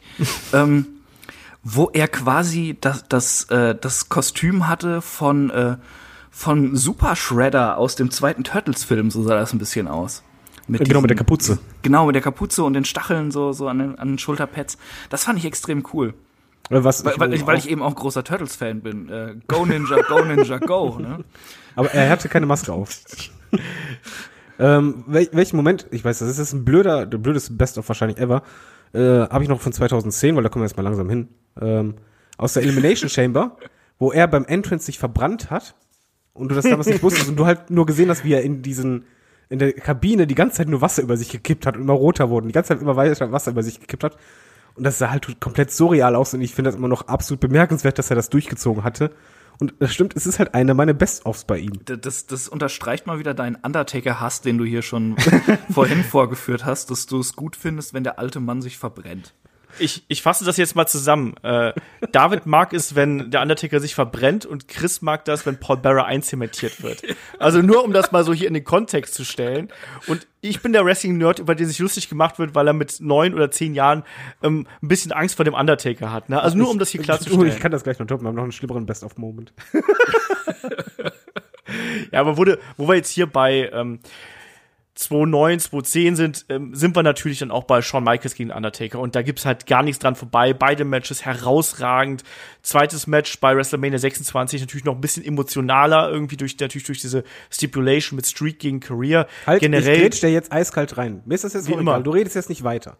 Weil, das ist, das ist mein absolut, nein, da habe ich absolut, Tschüss, mach's gut. ja, mach's gut, schönen Feierabend, Olf, ich übernehme das David jetzt. Olf übernimmt. Äh, da gibt es nämlich den besten Tombstone aller Zeiten. Es gab nie einen besseren. Ich weiß noch damals, als ich den gesehen habe, den finalen Tombstone, ich bin aufgesprungen, habe einfach nur gedacht, ach du meine Güte, weil es ist der einzige Tombstone, wo Undertaker richtig gesprungen ist. Das stimmt. Das ist eh eine geile äh, Finishing-Phase auch gewesen, die die beiden da gehabt haben. Shawn Michaels schon komplett fertig, rappelt sich nochmal hoch, macht dann erst die Undertaker-Geste, um den Undertaker nochmal zu reizen quasi. Der Undertaker ist da schon am Überschäumen quasi. Shawn Michaels verpasst ihm noch eine Ohrfeige und dann auch die Mimik vom Undertaker. Ähm, der dann wirklich dann die Schnauze voll gehabt hat, Shawn Michaels nimmt und dann eben mit purer äh, purer Gewalt diesen Tombstone springt irgendwie, das, das ist ein geiler Moment und die Fehde der beiden, die reicht ja ein ganzes Stückchen weiter zurück. Da gab es ja auch dann im Vorfeld von Bad Blood damals, gab es ja schon die Matches. Ähm, Code Day in Hell, glaube ich, war das damals bei irgendeinem in Your House, gab es das erste Aufeinandertreffen zwischen den beiden und dann eben jetzt hier das, dieser Schlusspunkt dieser Fehde, den auch gerade ein Shawn Michaels ja so emotional getragen hat. Das war ja eh was, was ein Shawn Michaels auch super konnte und der Undertaker dann eben als diese unendlich große Hürde, die Shawn Michaels irgendwie immer gehen wollte, dieser Drang danach, dass er den besiegen muss. Hat nicht geklappt, hat im Endeffekt hier seine Karriere beendet. Eines der absoluten Höhepunkte, nicht nur der Karriere von Shawn Michaels und dem Undertaker, sondern auch des Wrestlings im Allgemeinen. Äh, absolut stimme ich bei allem zu. Äh, was man auch mal erwähnen muss, ich, ich finde, da schließt sich halt auch so ein Kreis.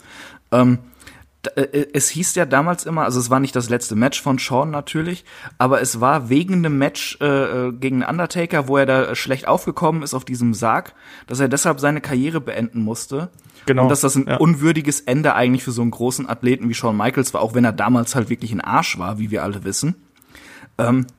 Sagt er ja auch selber. Ja, ja, genau. Und dass er dann halt wirklich zurückkommt, fit ist, sein Leben in den Griff bekommen hat und dann halt eben gegen den Undertaker ein, also das würdigste Karriereende aller Zeiten im Wrestling wahrscheinlich bekommen hat. Ja. Ja, wenn es nicht Saudi-Arabien gegeben hätte. Das klammern wir außen vor, ist Tag Ja. Team, Saudi ist auch nie Das, passiert. das, das hat es nie gegeben. Das hat es nie. Das ist irgendwo in, in, in einer, in einer Krimskrams-Schublade ganz unten hinter de, äh, dem vierten Teil von Indiana Jones. Es ist auf jeden Fall äh, ein, eine der schönsten Momente des Wrestlings und auch wenn jemand Wrestling-Fan werden will, zeigt den beide Matches mit der Storyline. Du kriegst, glaube ich, jeden. Ich glaube, da, da kann keiner so, so kalt sein, dass du den dann nicht kriegst. Das ist halt fantastisch. Ja, bin ich, bin ich komplett bei euch. Wie viel habt ihr denn noch eigentlich? Ich habe nur noch einen. Ich finde noch- übrigens schade, also Paul. Barras Einzementierung war 2.4, wenn ich mich komplett täusche, oder? Ja, war das? Great American Bash 2004, wenn ich jetzt das richtig in Erinnerung habe. Genau, habe ich auch so im Kopf. Das fand ich auch echt oh, furchtbar. Also, fängt das wieder an. Absoluter Schwachsinn, aber äh, irgendwie war was halt lustig. Meine Güte. Und Paul Bearer, was ich halt an dem immer geliebt habe, der kann so unglaublich gut leiden. Seine Geräusche und seine Mimik, also also ein großartiger Manager. Also fassen wir zusammen. Chris freut sich noch nicht mal mehr, wenn äh, Paul Bearer stirbt, sondern einfach, wenn er noch vorher leidet. Viel Spaß. We we weißt du, äh, von so einem Taker-Hater wie dir lasse ich mir das nicht sagen. Aber jetzt mal Butter bei der Fische. Wie, wie viele äh, Highlights habt ihr noch? Also wirklich, wirklich die Best-ofs. Ich, ich habe noch, ich hab noch eins. Ich habe noch zwei. Oder viel, viel mehr zwei, wenn man es genau nimmt. Ich habe äh, auch noch äh, zwei. Ja, das ist uns Mit, egal. mit, mit, ein bisschen, mit ein bisschen Augenzwinkern habe ich noch drei oder so. Aber ne, ich habe noch mehr zu erzählen. Aber egal. Wer willst du erst? David.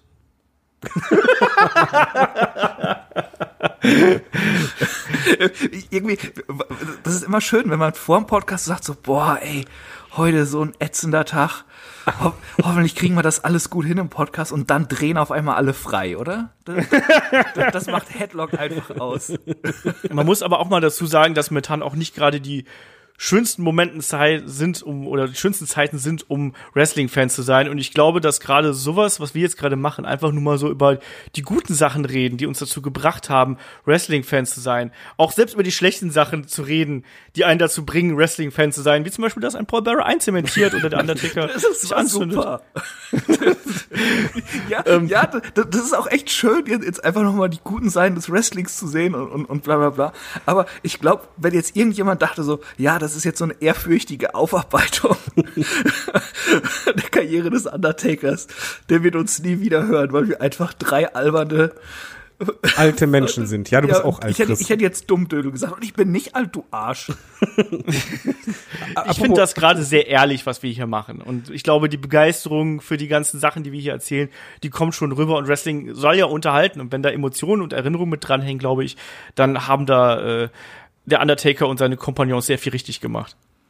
Ja, aber jetzt müssen wir hier halt jeder noch zwei. Komm, Chris, hau Ja, du nee, nee, du, zuerst. los, los, hier. Immer der, der fragt, ne? Du Okay, äh, ich habe noch 2000, Entschuldigung, SummerSlam 2015, das Match gegen Lesnar, ist bei mir bei den Best-Offs dabei, weil zum einen, ich mochte das Match wirklich.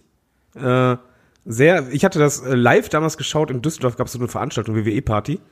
Dann war ich mit meiner Frau und da gab es halt den Moment, wo halt Lesnar am Lachen ist, Taker hochkommt, ihn anguckt und auch am Lachen ist. Und ich kann nicht beschreiben, was da in diesem Kinosaal, der rappelvoll war, los war, als das zu sehen war. Sie sind alle ausgerastet, ne? Du, du hast dich weggeschmissen. Du hast Taker nie so gesehen und zeitgleich passte das zu diesem Match so gut und das ist auch einer meiner Best-of-Momente. Da, David, äh, Ja. du bist ein, ein super Typ dafür, dass du so ein Hater bist. Ähm, das habe ich nämlich tatsächlich auf meiner Liste vergessen. Ich finde das aber auch geil. Ich fand, das war, äh, ich hatte nicht so wirklich Lust auch nach diesem äh, ähm, äh, WrestleMania 30 Match der beiden. Ja. Und das hat äh, das wirklich wieder wettgemacht. Ich fand, das war ein geiles Aufeinandertreffen von den beiden. Und äh, das, äh, ich mag das Match auch. Ich habe das auch mehrmals geschaut. Äh, immer wieder gerne, tatsächlich. Ich muss hier trotzdem noch mal ganz kurz äh, zurückspringen. Ich finde, wir müssen noch End of an Era, müssen wir jetzt hier auch noch mal Ja, loben. natürlich. Das war ist eines meiner absoluten Lieblingsmatches, muss ich sagen. Und mir ist aufgefallen, dass wir das nie als Match of the Week hatten übrigens. Ich weiß nicht genau wieso. D- Aber- darf ich was sagen? Ich, ich, du meinst, meinst du jetzt das Hell in a Cell, ne? Ja. Das Abschließende, Ich- ich- nicht, nicht das erste. Ja, ja. Ich, ich fand das gut. Ich fand den Moment hinterher mit den dreien, aber so, so, so viel besser als das Match selbst, was mich nicht so vom Hocker gehauen hat. Ganz ehrlich. Doch. Ich, ich war da damals, Da. damals live, war ich da voll drin. Aber wenn ich mir das im Nachhinein nochmal angucke, finde ich, ist das nicht so ein geiles Hell in a Cell. Da hatten sowohl Triple H als auch der Undertaker geilere Ja, Cell-Matches. okay, es, es war halt wrestlerisch nicht das Beste. äh, Das Match vorher von den beiden war auch nicht das Beste, aber was hier halt einfach fantastisch war, Die Emotionen da drin, klar. Genau, Emotionen und das mit den Shawn Michaels da drin und drauf geschissen auf Overacting oder so. Das Ding hat uns damals so gepackt und du wusstest irgendwann wirklich nicht mehr, was passiert. Und das zeichnet halt ein richtig, richtig geiles Match für mich ein bisschen aus, dass du halt einfach keinen Plan mehr hast und nur noch drin bist und diese Dramatik, die hattest du halt sonst bei kaum Matches. Das Problem einfach bei denen ist natürlich, dass die beiden Matches zwischen Undertaker und Shawn Michaels, die schweben halt einfach über allem. Und deswegen ist das so ein bisschen im Schatten. Aber für mich gehört das auch absolut zu, zu einem Highlight und auch etwas, was man sich immer wieder anschauen kann. Äh, es gehört auf jeden Fall zu den Highlights. Im Nachgang finde ich das Match allerdings irgendwie nicht so geil. Das, das muss ich nur mal anmerken, weil ich ja so, so, ein- so ein nörgelnde Arschgeige bin. Nee, du kriegst da wrestlerisch kein Five-Star-Match, außer Olf, der jetzt sagt, ah, fantastisch. Habt ihr gesehen, diesen Hold oder diesen Schlag mit dem Stuhl? Und dann der andere Schlag, der war viel geiler. Ja, ja da, damals bei, bei, beim, ich, ich, ich gebe immer Five Stars für Stuhlschläge, weißt du? der, Olf dann so, ja, ja, 2005 beim Wanner Eikler Catch Grand Prix, ne? Die- Dieser Nerf Hold, der 15 Minuten angesetzt war und dann zum Ende führte. Das Und dann war total ganz, schockiert, ganz wenn wir das nicht Wrestling. wissen. Wie, ihr kennt das nicht? Habt das, habt das vergessen? Schämt euch. Ja, haben wir noch was? Ja, du bist dran. Ja. Ich bin dran. Ähm, darf ich noch den, ich würde da, nachdem wir jetzt äh, Paul Bearer schon so oft heute äh, umgebracht haben, mit voller Respekt, möchte ich aber trotzdem auch noch hier den Abschied vom Undertaker von Paul Bearer nach dessen Tod, also nach dessen echten Tod, 2013, hier nochmal äh, ganz kurz hervorheben, weil ich fand, das war ein sehr schöner, emotionaler äh, Moment. Da gab es ja einmal das Tribut, wirklich auch nach dem Tod äh, 2013, ähm, was ja dann auch in der Storyline aufbereitet worden ist mit CM Punk. Und dann eben äh, ein Jahr später quasi 2014, als Paul Bearer dann in die Hall of Fame aufgenommen worden ist, da gab es dann wirklich nochmal diese Ehrung und dann auch die äh, ja, Respektsbekundung vom äh, Undertaker in Richtung Paul Bearer, also da auch ähm, schöner Moment und auch gerade, dass man diese beiden Legenden hier nochmal zusammengeführt hat, das hat dann bei mir schon so ein bisschen für ein wohliges äh, Gefühl im Bauch gesorgt, um es mal so auszudrücken. Ja, äh, absolut. Da, da hatte ich auch ein bisschen Pippi in den Augen, muss ich sagen. Deswegen, das wollte ich hier dann nochmal äh, hervorheben irgendwo. Ähm, das war für mich auch ein Highlight, weil ich finde diese Beziehung von Undertaker und äh, und Shawn Mike äh, und Shawn Michaels und Paul Bearer, die war schon was ganz Besonderes irgendwie. Das hat das hat so gut funktioniert, das hat so gut harmoniert und das ist auch was, was mich so ein bisschen durch die Kindheit begleitet hat. Und tatsächlich, also für mich sind es dann auch erstmal so die Highlights, weil wenn man sich so überlegt, was dann danach kam in der Karriere des Undertaker, da war er dann schon jemand, der deutlich seltener angetreten ist. Da kommt dann nicht mehr so viel und das ist ja auch was, was in der Doku irgendwie ganz gut rüberkommt. Auch sowas wie das Match gegen John Cena fällt für mich da nicht rein, weil das für mich so ein Nee, das war für mich so ein Leckerchen. Ja, ja, ja, ja, pa- pass auf, pass auf. Ich, ich, äh, ich Du vertrete. warst jetzt- live in der Halle, also wahrscheinlich. Genau, ich äh, vertrete jetzt wieder unbequeme Meinungen. Ja? Ähm, zu meinen Highlights äh, zählen tatsächlich äh, seine Matches von WrestleMania 33 und 34. Ähm, ja, da, das Match äh, gegen Roman Reigns war nicht so geil, ja, um es mal auszudrücken. Aber ganz ehrlich, ich, es ist auch bei weitem nicht so schlecht, wie es oft im Internet geredet wird. Da waren ein, der, der Taker war nicht fit, aber da waren ein paar Elemente drin, die eigentlich ganz gut gepasst haben, die man halt besser hätte umsetzen können. Ähm, es war aber ein, einfach eine Riesenansetzung und ich habe zum ersten Mal den Taker live gesehen. Das war immer ähm, so ein Ziel und vor allem ein großer Wunsch von mir, nicht einfach nur bei WrestleMania live dabei zu sein, sondern den Taker zu sehen. Immer, wenn ich auf eine Tour gegangen bin, wenn SmackDown mal kam, war der Taker nicht dabei. Seine, äh, ja, in Anführungszeichen Abschiedstour, ich glaube 2008 war das, äh, entweder war da keine Stadt bei, in die ich mal so einfach fahren konnte, oder das ging irgendwie terminlich nicht oder was auch immer. Da konnte ich ihn auch nicht sehen. Und da habe ich ihn halt gesehen und hatte das Gefühl, das ist sein letztes Match. Und auch dieser Abschied mit Mantel ablegen und sowas, das war halt großartig. Also ich bin äh, mit, es waren keine Ahnung, äh, über 30 Grad da in Orlando und ich bin mit einer Gänsehaut aus dem Stadion gegangen. Und in New Orleans dann danach das Jahr. Äh, ja, das war blöd irgendwie. Man dachte, man hat das Ende der Taker-Karriere live miterlebt und dann kommt er noch mal und das war auch alles so ein bisschen halbgar mit John Cena und sowas. Aber es war trotzdem irgendwie so, so als jemand, der den Undertaker Jahre ähm, verfolgt hat und ein großer Fan vom Taker äh, äh, war, äh, da zu sehen, dass er einfach noch mal irgendwie so so ein äh, äh, ja so einen großen Sieg kriegt auf, auf dieser größten Bühne des Wrestlings, das war trotzdem echt eine große Befriedigung, gerade wenn man halt live dabei war. Und deshalb gehört das zu meinen Highlights, auch wenn es verständlicherweise komplett subjektiv ist und 99,9 Prozent der Wrestling-Fans das nicht so sehen würden. Kann ich aber komplett nachvollziehen, weil den Undertaker live zu sehen und dann auch noch mal in Aktion zu sehen, das ist einfach was Besonderes. Ich, hatte- ich habe auch rein subjektiv, ähm, ich habe den dreimal live gesehen. Einmal von Deutschland Tour, einmal bei WrestleMania 20, einmal bei WrestleMania 32 und ich kann mich da immer noch an jeden Entrance erinnern. Ne, an, und auch wenn das Hell in a Cell Match gegen Shane McMahon mindestens 25 Minuten zu lang ging. Also auch in der Halle ging das 25 Minuten zu lang. Ähm, aber trotzdem, also allein dafür den Undertaker noch mal zu sehen, ist das halt eben was Geiles und äh, das ist was, da muss ich auch sagen, das ist auch was, wo ich jetzt wirklich dann aktuelle Wrestling-Fans oder die jetzt Leute neu zum Wrestling dazukommen oder so, ja, das, das tut mir tatsächlich ein bisschen leid. Die werden diese Faszination, die werden sie nicht mehr äh, miterleben können. Das ist tatsächlich so. Ich konnte es auch nie. So, so, Ja. Sorry, ich, lass mich ganz kurz reinreitschen, David. Äh, es ist tatsächlich so beim Entrance vom Undertaker. Du kannst davor die größten Smart Mark Sprüche kloppen.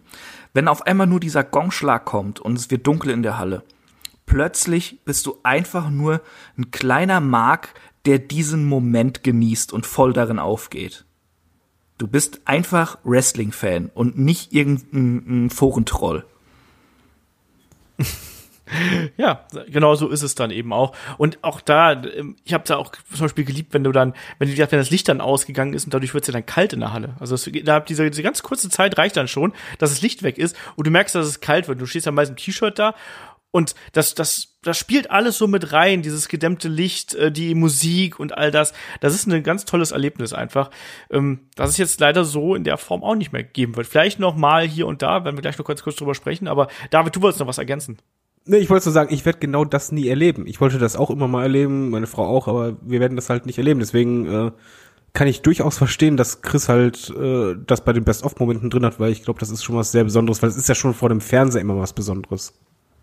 Ja. Das macht mich jetzt Ähm, echt ein bisschen traurig tatsächlich, äh, wo, wo du sagst, dass du das nicht erleben kannst. Das ist, das ist echt schade. Das, Hatte nie die Kohle für WrestleMania. ja, äh, kann ich vollkommen nachvollziehen. Hätte ich auch nicht gehabt, wenn ich nicht äh, eingeladen worden wäre. Ähm, aber ein Highlight Ja. habe ich noch. Habt ihr noch welche?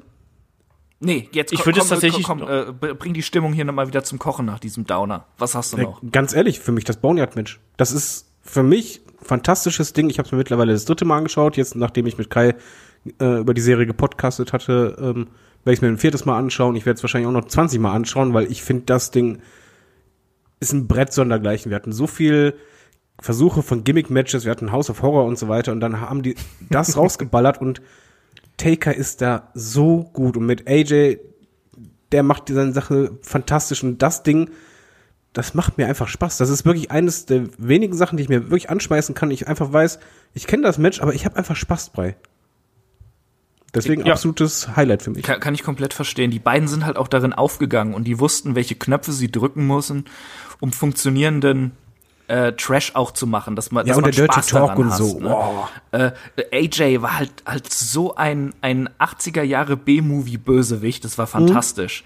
Äh, der der Taker äh, der der der geile Bikerheld, der sich nicht unterkriegen lässt, So, r- richtig cool gemacht und ähm, das ist auch das einzige von diesen Cinematic Matches meiner Meinung nach, die wirklich geglückt sind in der WWE oder ja, nicht allgemein, aber Ja, ich glaube, das sind WWE. auch, weil das ist eines der, der wenigen Cinematic-Matches, die du wahrscheinlich auch noch in fünf Jahren dir anschauen kannst. Ja. Und äh, du wirst trotzdem genauso viel Spaß haben wie halt heute. Und ich liebe auch im Übrigen den Moment von wegen, wenn er den umarmt, von wegen so, nee, nee, alles gut, alles gut. Dann dreht er sich um, dann so, das ist Sparta. Boom. Ja, al- also wenn man das neben diesem Money in the Bank Dreck stellt, boah. Unterschied wie Tag und Nacht. Ja. Mhm, Deswegen bin ich äh, komplett bei euch. Ich hätte das tatsächlich auch als abschließendes Highlight hier nochmal angeführt. Ich bin gespannt, ob wir noch ein weiteres Highlight irgendwie äh, vom Undertaker bekommen. Sei es jetzt eine Hall of Fame Aufnahme, nochmal der große Moment, dann hoffentlich auch vor Zuschauern. Weil ich finde, das der wird doch nächstes Jahr Hall of Fame sein. Ja, ja, aber ich hoffe, dass wir dann auch Zuschauer haben. Ja, ich denke ich denk mal schon. Also ich, ich ja, ich glaube schon. Wir werden auch, glaube ich, noch einen Abschied von ihm sehen vor Zuschauern. Entweder Hall of Fame oder halt eine Weekly, wenn aber Zuschauer da sind. Muss es sein, oder? Also das, äh, das sollte, es, Oh. sollte schon gemacht Boah, werden. was, was wäre das für ein Gänsehautmoment? Äh, äh, also, also Hall of Fame Aufnahme Taker und dann entweder bei WrestleMania unangekündigt oder bei Raw. Gongschlag, der Taker kommt raus und spricht ein letztes Mal die Zuschauer mit Creatures of the Night an. Ich, boah, allein bei der Vorstellung habe ich gerade schon Gänsehaut. Oh ja. Ah ja, ähm, die Frage ist, bekommen wir noch mal ein Match? Weil das war ja, äh, es heißt zwar Karriereende, aber wenn man mal so zwischen den Zeilen liest, da sagt er ja auch, ne, müssen wir mal gucken, wenn, wenn Notfall mal wieder äh, angeboten ist irgendwie, dann schlägt man die Scheibe ein und holt den Undertaker raus. David, glaubst du, da kommt noch was? Äh, Kai und ich waren einer Meinung. Wir haben halt gesagt, Undertaker hat wirklich jetzt aufgehört, aber er lässt halt Vince nicht im Stich und da liegt es halt wirklich an Vince McMahon, dass er halt nicht in extreme Not gerät und äh, das zerstört, was halt Taker jetzt nochmal hatte. Und wir beide gingen jetzt mal einfach hoffnungsvoll davon aus, dass es kein Match mehr geben wird, weil Vince dieses Erbe nicht zerstören möchte. Taker, alle haben Corona. Du musst jetzt kommen, los! Einziger. Wir haben auch keinen Gegner, aber du musst in den Ring. Du gegen Ric Flair, ihr seid die beiden einzigen, die kein Corona haben. Nee, WrestleMania gegen 18 Vince selber. Rematch. Ja, aber ich, ich glaube einfach, wir sehen ihn nicht mehr in einem Match. Äh, ich hoffe es und ich glaube einfach jetzt mal dran. Und was ich aber glaube, dass wir ihn schon ab und an mal im Laufe der Jahre vielleicht mal in so einem Promo oder in einem kurzen Segment mal sehen werden. Ja, ich Ich, bin gespannt. Ich, ich, weiß ich nicht. möchte, dass er bei der nächsten äh, Bürgermeisterwahl in Knoxville, Tennessee antritt äh, gegen seinen Bruder Kane. nein, nein äh, Überall kommen Flammen raus. ja. mal, mal, äh, mal ganz äh, ernsthaft jetzt. Ähm, der Undertaker hat jetzt noch mal einen großen, tollen Moment gehabt, auch wenn es nicht vor Zuschauern war, was schade ist. Deshalb eine Verabschiedung sollte noch kommen in irgendeiner Form. Aber Vince muss jetzt auch echt mal davon absehen, in, ihn immer noch mal zu rufen und äh, auch einsehen, dass, dass, ähm, dass der Taker halt dieses Mindset hat. Er, er hat ein scheiß Match, was halt passieren kann, einfach in dem Alter und so ramponiert, wie der Körper auch ist. Und er muss dann noch eins machen, damit er nicht mit diesem Scheiß-Match abtritt, quasi von der großen Bühne. Äh, wenn der Taker jetzt zufrieden ist und, und sagt, damit kann ich leben und äh, in den Sonnenuntergang reiten, dann sollte man ihm das jetzt auch gewähren und nicht nochmal versuchen, einen draufzusetzen. Das Roster ist groß genug, dann muss man halt einfach mal Stars aufbauen. Ja. Ja, so ist es. Das ist ja auch das, was äh, zum Abschluss eigentlich der Undertaker sagt. ne? Es ist Zeit dafür, dass jetzt die Jungen rankommen. Und ich glaube, er hat das getan, äh, was, was getan werden musste. Also er hat oft genug auch sich für die jungen Leute äh, hingelegt und auch für die jungen Leute irgendwie da die Aktionen kassiert. Ähm, sei es jetzt nur damals von Randy Orton, für den John Cena, auch da muss man vielleicht nochmal so Kleinigkeiten irgendwie erwähnen. Ne? Also dieser Handshake damals, nachdem John Cena irgendwie das erste Mal aufgetaucht ist ähm, bei äh, SmackDown, wo er gesagt hat, hier so, ne, Junge, ähm, das hat John Cena auch schon mal sehr geholfen, immer so als, als ein Beispiel, Matches gegen Batista und so weiter. Ähm, ich bin da komplett, ich bin da komplett bei euch. Also ich habe aber ein bisschen Angst davor, dass nicht ein Vince McMahon doch irgendwann sagt, so, komm hier, da ist ein besonderes Raw oder ein besonderes SmackDown. da holen wir den jetzt nochmal. Saudi. Ja, Ja, genau, äh, das ist auch wirklich die, die größte Angst, die Kai und ich hatten, war nicht Raw und SmackDown oder WrestleMania, sondern nur Saudi-Arabien. Das, das ist ein Saudi sagt von wegen, hier im Vertrag, ich mache sonst richtig Stress, ich will ein Taker-Match. Ja. Naja, wir werden mal sehen, wie das, äh, wie das geht. Äh, auf jeden Fall, David und Kai haben da reichlich ähm, Input noch geliefert bei uns auf Patreon und bei Steady. Könnt ihr gerne mal reinhören. Irgendwie ist da als Special zu haben. Ich hoffe, das war so als Tribut, als emotionales Fan-Tribut ähm, zum Undertaker, zu seinen größten Momenten für euch äh, genau richtig. Ihr habt gemerkt, glaube ich, wir sind hier emotional dabei, wir haben Spaß dabei gehabt und auch so die ähm, Höhepunkte und auch so ein bisschen die Lowlights muss man natürlich da auch ein bisschen äh, rezitieren. Sehr viel hat man natürlich auch schon in anderen Podcasts gehabt. Wir hatten auch hier WrestleMania 30 mit dem Streak-Ende, hatten wir ja auch kürzlich im ähm, hier im Wochenend-Podcast noch besprochen, deswegen sind wir heute da nicht so großartig äh, äh, drauf eingegangen. Ähm, David, würdest du eigentlich den Streakbruch als Höhepunkt oder ist das ein Tiefpunkt der Karriere? Nee, Tiefpunkt. Ganz schlechter Moment, weil es einfach der falsche Gegner war und falscher Aufbau. Auf keinen Fall. Best Moment oder äh, auch nicht erinnerungswürdigster Moment. Der ist einfach für mich, ich möchte den einfach vergessen. Chris, bei dir auch? Ja, absolut. Äh, Kompletter Bullshit, auch komplett unnötig. Brock Lesnar brauchte keinen Sieg äh, über den Undertaker, um diese Monsterposition zu haben. Das äh, verschenkt und blöd und boah, nee. Gut, lassen wir es hier so stehen. Ich äh, beschließe hier zumindest den Hauptteil des Podcasts mit den Worten, mit denen David und äh, Kai auch die Special Reviews hier beendet haben, nämlich mit den Worten Danke Taker, weil ähm, der hat uns so viel gegeben. Deswegen muss ich sagen, ich war auch gar nicht so traurig, als ich das gelesen habe, weil ich habe mir gedacht, eher war ich erleichtert, dass, dass dieses Thema jetzt abgeschlossen ist. Und der Mann hat uns so viel gegeben, der hat uns so viele Erinnerungen hier geschenkt, wie wir jetzt heute noch gemerkt haben mehr kann man da nicht verlangen. Und das, das, der soll jetzt seinen, seinen alten Teil genießen mit Frau und Kindern und Familie. Und äh, soll da einfach jetzt noch äh, einen guten Ruhestand genießen und das Wissen, was er hat, das hat man ja auch gesehen, wenn er im Performance Center ist, wenn nicht gerade Corona wütet, ähm, das dann auch ruhig an die jüngere Generation weitertragen. Gerade die großen Männer von äh, NXT und von WWE, die können durchaus noch von dem profitieren, was ein Undertaker da an Ringpsychologie mit in den Ring bringt und an äh, Details, die da immer wieder mit eingebaut werden. So, da würde ich sagen, sind wir hier mit dem Hauptthemenblock durch und wir beantworten noch ein paar Fragen, so aus Spaß, weil wir gerade schon so schön dabei sind. Ähm, da hat uns der Kollege José Mourinho mal wieder äh, angehauen und wir haben gerade über filmische Matches gesprochen. Da habe ich mir gedacht, dann nehmen wir doch gleich mal die hier mit rein. Filmische Matches, eine neue Art von Matches für ältere Wrestler, Fragezeichen, ohne dass man sich im Ring Sorgen machen müsste. Zum Beispiel Undertaker gegen Sting, gut, jetzt ein bisschen unwahrscheinlich inzwischen, Stone Cold gegen jemanden, Hogan gegen jemanden, Chris, wäre das eine Möglichkeit, um quasi noch mal die älteren Semester hier noch mal äh, ja aufzubereiten, ohne dass sich da jemand äh, im Ring die Knochen bricht? Nein, ja, das, klar, das ist eine Möglichkeit dafür, aber man sollte sich auch immer die Frage stellen, braucht man's oder sollte man wirklich einfach mal was, was Neues aufbauen, statt immer die alten Haudegen irgendwie rauszuholen. Beim Sting, wenn der irgendwie noch einen würdigen Abschluss dadurch kriegen würde, nehme ich hin, aber ey, ganz ehrlich, ich will Hulk Hogan nicht mehr auf meinem Fernseher sehen. Ja, vor allen Dingen, man muss auch noch sagen, die cineastischen Matches heißt ja auch nicht, dass die immer gut sind. Wir hatten jetzt halt mit dem Boneyard-Match echt ein fantastisches. Ähm, AEW hat ein fantastisches Match abgeliefert, aber bei NXT zum Beispiel hat es für mich gar nicht funktioniert. Das war schrecklich anzusehen. Und ich finde auch, es hat auch weniger was damit zu tun, dass man halt die Alten kaschieren kann, weil Undertaker hat in der, Pro, in der Doku ja auch gesagt, dass er danach echt hinüber war.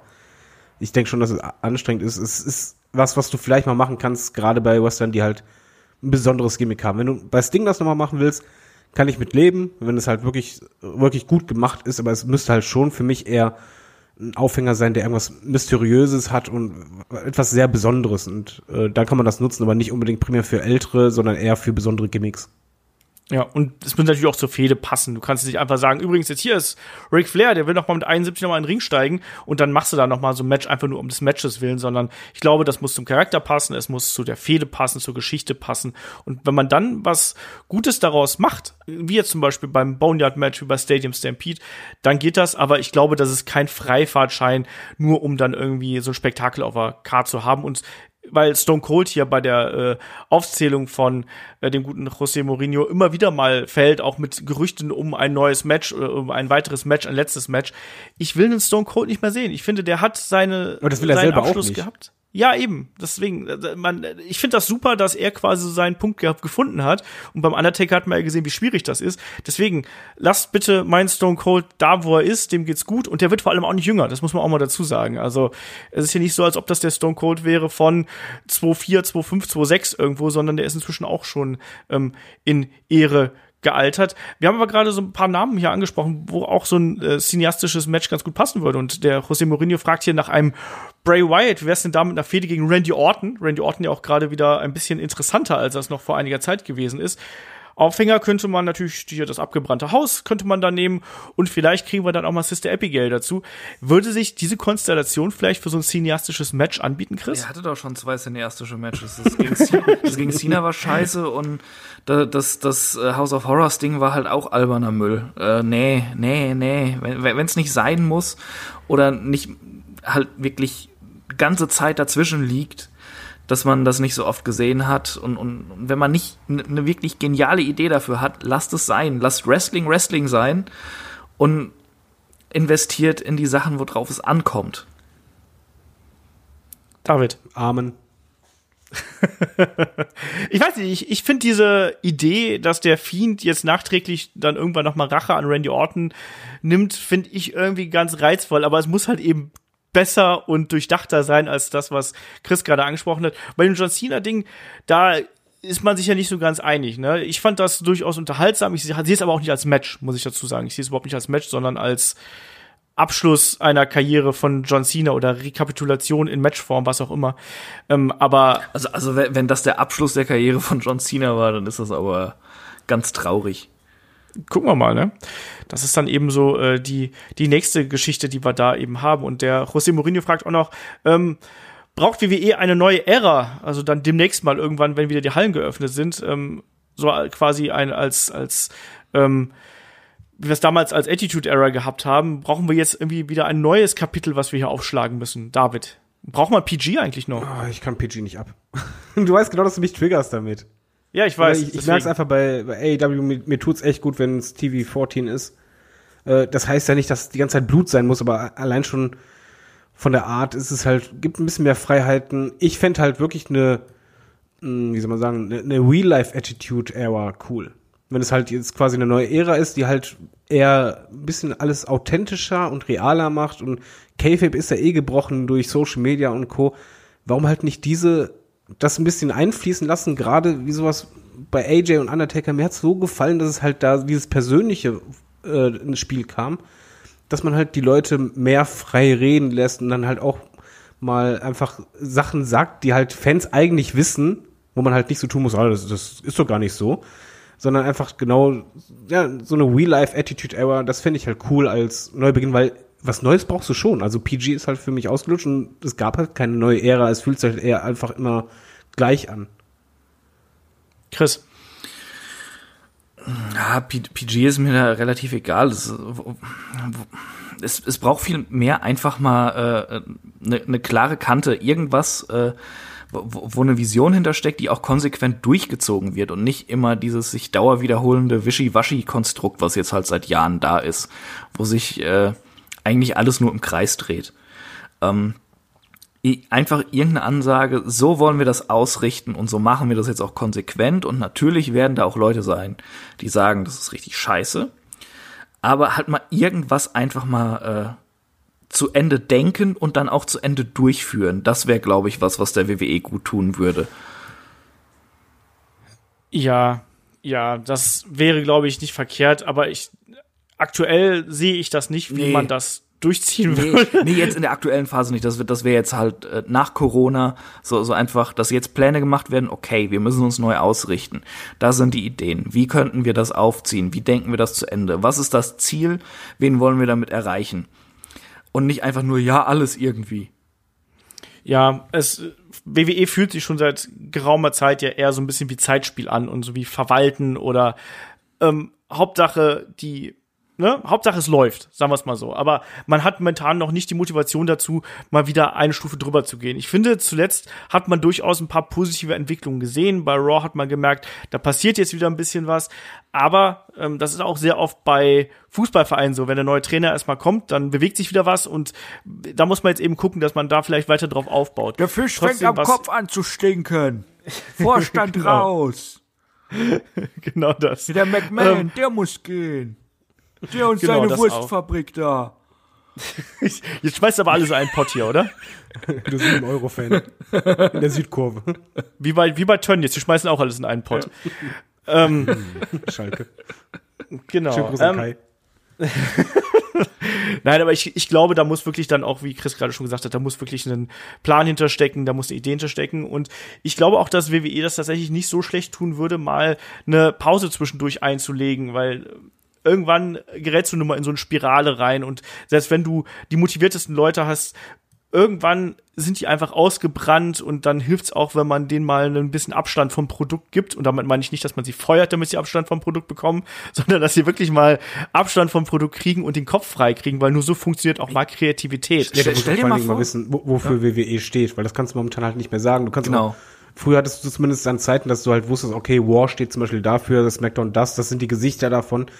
Alles ist nur noch so verwaschen, es gibt keine Grenzen mehr. Es gibt, wenn jetzt jemand sagst, ja, warum sollte ich jetzt WWE gucken, wenn ich es vor drei Jahren aufgehört habe zu gucken, hat sich was geändert, würde ich sagen, nee, hat sich eigentlich nicht viel geändert. Äh, äh, man muss jetzt mal sagen, das ist natürlich äh, reine Utopie. Es hängen Fernsehverträge und was nicht alles da dran. Aber hätten die jetzt, äh, als das mit Corona anfing, gesagt, okay, solange es diese Pandemie gibt, setzen wir aus. Klar hängt ein Rattenschwanz dran, aber jetzt einfach mal, sa- sagen wir mal so, wird finanziell alles weiterlaufen, Verträge würden nicht gebrochen, äh, angestellte Worker würden bezahlt. Einmal die Pause würde, glaube ich, jedem gut tun, um den Kopf wieder freizukriegen, wie du gerade schon sagtest, äh, äh, Olf. Ist, man ist irgendwann einfach ausgebrannt. Fast hättest Und- du Olaf gesagt. Nee, nee äh, das, das passiert nicht. Äh, äh, du Alfonsios Warrior Warrior Shucky Ducky. ähm, Quack, und ganz ehrlich, wie heiß wären wir als Fans dann darauf, wenn die WWE wieder zurückkommt? Also ich, ich glaubte, so, so heiß wäre wär ich seit Jahren nicht mehr darauf gewesen, eine Wrestling-Show oder ein, einfach ein Raw zu gucken, wie die erste Raw-Ausgabe nach der Corona-Krise, nach Monaten der Pause. Aber gut. Dürftest du dann nicht enttäuscht werden, weil dann bist du ganz schnell wieder weg. Ja, ich, ich weiß nicht, ob ich dann enttäuscht wäre. Es wäre halt auch irgendwie wieder wie so ein Neuanfang natürlich, ne? Ähm, aber wie gesagt, reine Utopie und da in den USA wird sowieso noch eine ganze Zeit dauern mit Corona. Das, äh, ist Ja. ein, ein anderes Thema. Äh, ja, ähm, Genau, weil als wir das Podcast aufnehmen, da gibt's jetzt ja schon die Geschichten, dass jetzt die ersten Talents, äh, namentlich äh, beispielsweise Rainy Young, ja äh, quasi ne, an Corona erkrankt sind und sowas. Und mal sehen, wer da noch alles auftaucht. Also das ist auf jeden Fall noch nicht ausgestanden. Ja, vor allem, Corona macht vor allem wir ja auch im Wrestling. Vielleicht kriegen wir eine Halt. Pause ungewollt. Kann ja auch sein, weil wenn das halt wirklich Wellen schlägt, es kann halt einfach auch sein, dass die irgendwann mal aus Versehen, also was halt aus Versehen, wenn einfach so ein Herd äh, passiert, bei denen so ein Spot äh, und plötzlich sind richtig viele Talents dran, ja, dann hast du halt irgendwann nicht mehr genug. es ist ja auch nicht nur auf WWE bezogen, da in dem Land äh, unter der Führung von Präsident Nasenbär, da kriegen die das halt nicht in den Griff. Ja. Das, das ist ja ganz traurig, was da abläuft. Also, wow, das ist halt, äh, da könnte man denken, das ist ein Drittweltland, wie da mit dieser Pandemie umgegangen wird. Ja, ist halt so, wenn eine Orange alles führt. Ähm, Und nicht Orange Cassidy. Der wird's besser machen. Der, der, Der wird einfach die Hände in die Hosentaschen machen und muss keinen Stress machen. Ich finde, das wäre eine schöne Vorstellung. Ja, Auf jeden Fall. Stellt mal die Pressekonferenzen vor. Total geil, steht einfach nur da so, hm, Ja. ja. Ja. Der Statt der, verpasst dann Oran erstmal Corona, ein paar Leckkicks irgendwie links und rechts und dann ab die Post. statt der Kackwurst mit Toupet steht einfach so ein cooler Typ da mit Sonnenbrille, Hände in der Hosentasche. Ja, und alle werden glücklich. Ja, Genau. ja schlechter könnt das auch nicht machen. Aber ich meine das ernst. Seht ihr nicht die Gefahr? Weil ich sehe die mittlerweile halt schon, weil wenn das halt gerade in Florida immer mehr ausbricht, die müssen ja auch einfach abseits, wenn die vor Ort getestet werden, alles schön und gut, aber die gehen ja trotzdem mal einkaufen oder die gehen halt mal raus. Und es kann einfach auch mal sein, dass es halt schnell, Klar. wie bei Tönnies quasi, richtig bumm macht. Und dann hast du halt einen riesen Haufen von deinem Roster infiziert und dann ist halt Schicht im Schacht. Ja. Alles möglich. Es, ja, und manchmal denke ich mir, es wäre nicht das Schlechteste, wenn es äh, nicht so eine schwere Krankheit wäre. so, wenn ich ein Zyniker wäre, würde ich das sagen, aber ich sag's nicht, weil äh, ich kein Zyniker bin. Aber ich glaube, ähm, das halte das auch durchaus für äh, nicht ganz unwahrscheinlich, dass äh, sowas tatsächlich kommen kann, gerade jetzt im aktuellen äh, Geschäft, wo man ja schon gemerkt hat, dass es da Probleme gibt. Ähm, wir haben noch ein, zwei Fragen, also machen wir noch hier so ein bisschen was abseits. Der Andreas hat uns noch gefragt, ähm, nämlich auch hier passend zu den Aktivitäten der Wrestler abseits des Rings. Er spricht hier von ähm, Leuten wie einem Alistair Black, der einen äh, YouTube-Kanal führt, wo er irgendwie äh, Videospiele spielt. Ähm, und stellt sich hier eben die Frage, wie soll es denn dann noch möglich sein, dass quasi Wrestler als Charaktere ernst genommen werden, dass Wrestler als Helden ähm, äh, dargenommen werden, anstatt ähm, als ja normale Menschen. Also sprich, er wünscht sich so vielleicht so ein bisschen mehr äh, K-Fape zurück, auch wenn er ganz klar sagt, K-Fape ist natürlich tot. Aber haltet ihr das für sinnvoll, dass gerade auch so Leute wie ein Alistair Black sich hier so zeigen? Was wäre beispielsweise, wenn sie Brock Lesnar als YouTuber präsentieren würde? Ja, der wird dann nur irgendwelche Jagdszenen zeigen. Das möchte ich nicht. Stimmt. Aber du weißt, was ich meine, ja, aber, Also, okay, ich, mal abgebrochen die Frage. Es ist eigentlich irrelevant, weil sagen wir zum Beispiel in Bray Wyatt mit The Fiend. So, wir sind in der Zeit mit Social Media, jeder weiß, Bray Wyatt ist wieder Vater geworden, sieht ihn da. Trotzdem funktioniert der The Fiend. In dem Moment, wenn du, wenn du in der Show bist, bist du in der Show. Und du nimmst das als Show wahr. Und ich sehe da absolut kein Problem da drin. Du weißt ja auch genauso, WWE macht es ja sogar selber durch ihre 24-Dokus, dass du ja Backstage siehst, wie die, die gerade sich im Ring einen richtig draufgegeben haben, anschließend sich umarmen, von wegen so, ey, war richtig cool, ja, vielen Dank, und anschließend gehen sie zum Buffet. Und das siehst du halt als Fan ja von denen ja schon vorgezeigt und ich habe da kein Problem mit, weil es ist wirklich so, wenn die Show anfängt, ist es für mich halt wie eine Serie. Ich denke auch nicht da dran, wenn ich Walking Dead sehe, dass der Schauspieler in echt eigentlich gerade so und so rumläuft und in der Serie killt er irgendwelche Zombies. hast dem einen ist nicht der Schädel eingeschlagen worden, Baseballschläger? Ich glaube nicht. Oh, Oder Mist. Chris? Chris fand das bestimmt toll. Was soll das denn heißen? Du magst, wenn Leute sterben. Nee, nee äh, Und gequält werden. Wäre ja einzementiert worden. Das ist halt, das ist halt so, so, so mein Fetisch, weißt du? Äh, nee, aber äh, was du gerade gesagt hast, David, äh, sehe seh ich genauso. Ich hatte das nämlich auch gerade äh, genau das Beispiel auch, dass sich ein, ein, Schauspieler in seiner Rolle in einem Film ja auch ernst nehmen kann und der mich mitreißen kann. Äh, obwohl ich äh, irgendwie wie eine Insta-Story von dem gesehen habe, dass der gerade mit seiner Familie eigentlich auf Maui irgendwie Quietscheentchen aufbläst für seine Kinder oder sowas. Oder für Olf. Ja. Oder für Olf. Ähm, ja, also ich kann das so ein bisschen verstehen, ähm, dass man sich das so ein bisschen wünscht, dass man so ein bisschen dieses Mysterium der Wrestler wieder hat. Ähm, andererseits, das werden wir halt nicht mehr zurückbekommen. Und zugleich läuft das natürlich darauf hinaus, dass wenn du noch Talent hast, was dann sich so ein bisschen sperrt, beispielsweise vor Social Media und vor irgendwelchen Dokus oder sonst irgendwas, die sind dann, fühlen sich wiederum besonders an auf der anderen Seite. Und ähm, bin da auch bei, bei David. Also manche Charaktere funktionieren dann eben auch trotzdem, sofern die Charaktere gut und interessant genug sind. Aber ich glaube, da auch eine Chance noch. Wie gesagt, ja. seht einfach Undertaker gegen AJ. Er hat ja genau das eingeführt in, in die Storyline und es hat super funktioniert. Und das kannst du ja in echt auch machen. Gerade eben dadurch, dass die Fans jetzt viel mehr wissen als früher, ist es halt eigentlich etwas, was du auch für dich nutzen könntest. Und, und äh, was man auch mal sagen muss, ähm, wir haben so, schon öfters drüber gesprochen, gerade in so Fällen wie äh, bei einem Daniel Bryan den man halt auch so liebt und mit, mit ihm so mitfiebert, weil man ihn halt akzeptiert, äh, als das ist einer von uns. Und äh, äh, auf dieser Ebene kannst du dich ja auch bewegen, dann den Fans gegenüber. Dass Fans denken, hey, ich finde es so geil, wie der hier gerade, keine Ahnung, Resident Evil 2 durchspielt, der Adam Cole. Das ist so sympathisch, der, der ist beim Zocken genauso wie ich. Und es ist halt so, so diese, ja, diese Vorstellung so nach dem Motto, dass man das irgendwie so als Kumpel annimmt und natürlich fiebert man mit dem dann auch mit. Ja. Das ist dann mhm. anderes Mitfiebern wie 1990 mit aktivem K-Fape und ohne Social Media, aber man fiebert ja trotzdem mit und ist im Match. Ja, ich glaube, das geht auch. Aber es ist natürlich eine andere Art und Weise und ich glaube, das ist vielleicht auch so ein bisschen das, das Leid von, von Fans, die vielleicht schon länger dabei sind. Ähm, dass sie gern dieses alte Gefühl nochmal haben würden irgendwo, aber das natürlich jetzt in der heutigen Zeit relativ schwer zurückzubringen ist. Ähm, wir haben noch vom André hier noch so äh, eine Frage und äh, da geht auch eine Frage noch von dem Michael ganz gut mit rein. Der fragt nach dem Thema Nia Jax und da ist ja der Chris ein großer Fan von. War nur Spaß. Er leidet ähm, gerne. Nee, ähm, äh, er will zum einen fragen, ähm, also der andere fragt, wie seht ihr das Thema äh, um Nia Jax, speziell darauf bezogen, dass sie des Öfteren ihre Gegnerin verletzt ähm, oder Aktionen falsch ausführt, vor allem, dass die Matches hinterher noch weiterlaufen und der äh, Michael fragt, ähm, Becky wegen Schwangerschaft weg, Charlotte wegen Verletzung weg, Bailey und Sascha ähm, immer noch als Boss und Hack Connection unterwegs. Bin mal gespannt, welches, welche der Damen, äh, die ins Titelgeschehen geworfen werden. Haben wir jetzt ja schon gesehen, da wird ja äh, quasi über Kreuz jetzt wieder gebuckt, irgendwie Sascha quasi, äh, dann wahrscheinlich ja gegen Asuka, beziehungsweise nicht nur wahrscheinlich, sondern bestimmt, ist ja festgesetzt für Extreme Rules. Ja, und bei SmackDown hat sich ja Nikki Cross jetzt quasi ein Ticket gesichert und die tritt ja dann bei Extreme Rules gegen Bailey an. Aber trotzdem ins insgesamt ist das Damenroster schon ein bisschen, ich sag's mal, spärlich besetzt. Oder wie siehst du das, David?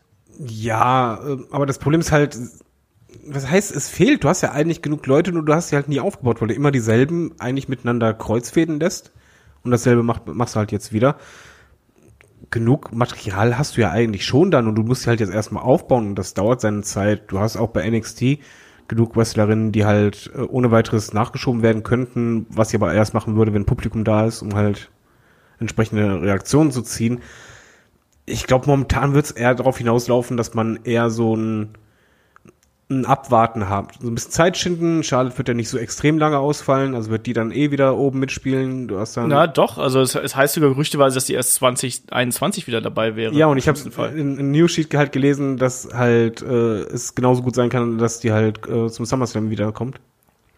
Gucken wir mal. Ähm, genau, ich, ich bin mal einfach gespannt. Aber momentan, ja, wenn Charlotte zurück ist, du weißt halt eh, ah, die wird direkt wieder oben mitspielen. Sascha Banks und Bailey, ja, da kommt halt irgendwann der Split, dann, die sind auch oben dabei. Es sind halt eigentlich immer dieselben Namen. Du hast Asuka dabei und jetzt halt, naja, Jax wahrscheinlich irgendwie noch. Ähm, ja, ich glaube einfach nicht, dass die Menge fehlt. Du hast einfach genug Frauen, die musst du halt nur mal endlich aufbauen, dass du halt nicht nur deinen Topstars hast, sondern halt auch weitere, die halt zumindest in die Region kommen und das wäre halt jetzt eine Chance. Ich weiß halt nicht, wen sie ins Auge nehmen Weil wenn du jemanden aufbaust, dann sollte es halt auch wirklich so sein, dass du halt an den glaubst und nicht es machst wegen, ja, wir brauchen jetzt schnell jemanden. Das fände ich halt fatal, weil diejenigen werden schneller fallen gelassen. Was Nia Jax angeht, ich bin absolut kein Fan von ihr im Ring. Ich finde es auch schrecklich, dass die halt äh, ja weiterhin andere verletzen darf. Weil sie, sie wrestelt einfach unsauber. Die Wahrscheinlichkeit einer Verletzung ist beim Match gegen Nia Jax sehr hoch, weil die einfach ihren Körper anscheinend nicht richtig unter Kontrolle hat. Es wirkt halt immer ein bisschen unsauber das ein oder andere ausgeführt und nicht nur einen Move, sondern halt gleich mehrere. Und ich sehe da drin halt einfach nur eine Frau, die sehr groß, sehr breit ist und äh, die Statur einer der Hauptgründe ist, warum die halt da oben mitspielt.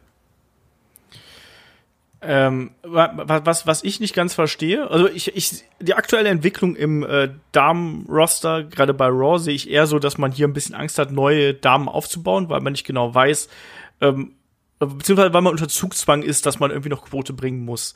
Ähm, und das schaffst du in der Regel nicht so schnell mit alt, mit neuen Gesichtern, sondern ähm, oftmals eher da mit dem bekannten Namen. Deswegen versucht man jetzt da eine, eine Sascha Banks hier reinzuschmeißen, auch wenn es laut Roster ja natürlich nicht funktionieren sollte eigentlich. Deswegen bringt man die aber damit rein. Ähm, und ich, ich habe ja vermutet, dass wir einen Three-Way ansonsten bekommen hätten mit Asuka, Charlotte und ähm, Nia Jax. Das wäre so mein Tipp für Extreme Rules gewesen. Das ist jetzt anders.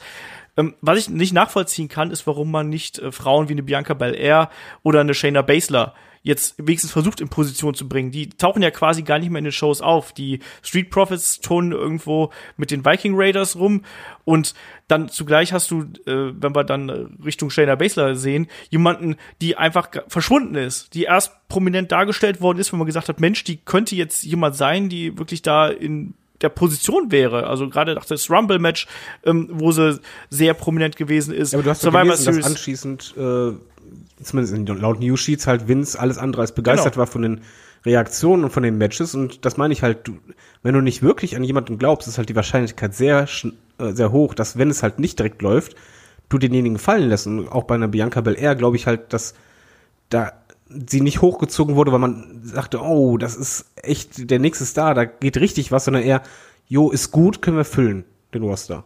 Und das ist halt mein Problem dabei. Ich habe einfach das Gefühl, dass WWE in sehr vielen ihrer Talents einfach nicht mehr sieht und auch gar nicht ernsthaft daran denkt, langfristig was da aufzubauen. Gerade bei Shayna Baszler sehe ich das auch so. Das, das kam mir so ein bisschen so vor, als hätten sie die jahrelang in NXT großgezogen, um, um sie dann äh, eben an den zu, an einen weiblichen Topstar zu der Zeit, wo sie sie dann hochziehen, zu verfüttern, der gerade eben einen gefährlichen Gegner braucht, der ernst zu nehmen ist.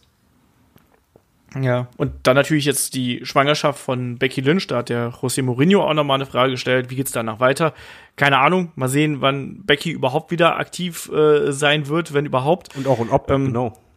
Genau, also das, das kann man, das können wir jetzt einfach noch gar nicht äh, abschätzen, weil das soll sie erstmal, beziehungsweise sie und Seth Rollins sollen das erstmal für sich abmachen, wie da die Erziehung ist. Ich finde es auch, ehrlich gesagt, ganz schön, wenn dann äh, die Mutter und vielleicht auch der Vater ein bisschen Zeit mit dem Kind verbringen können, anstatt ähm, dass das Kind quasi bei irgendeiner Tagesmutter oder was auch immer großgezogen wird.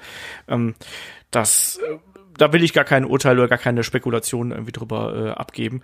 Ähm, David, was sind deine Erwartungen für Extreme Rules? Also ersten Matches stehen ja quasi fest und da fragt der André auch, ähm, wird man sich Mühe machen und eine vernünftige Matchcard aufbauen oder wird es dann doch nur ein Übergangs-Pay-Per-View in Richtung SummerSlam?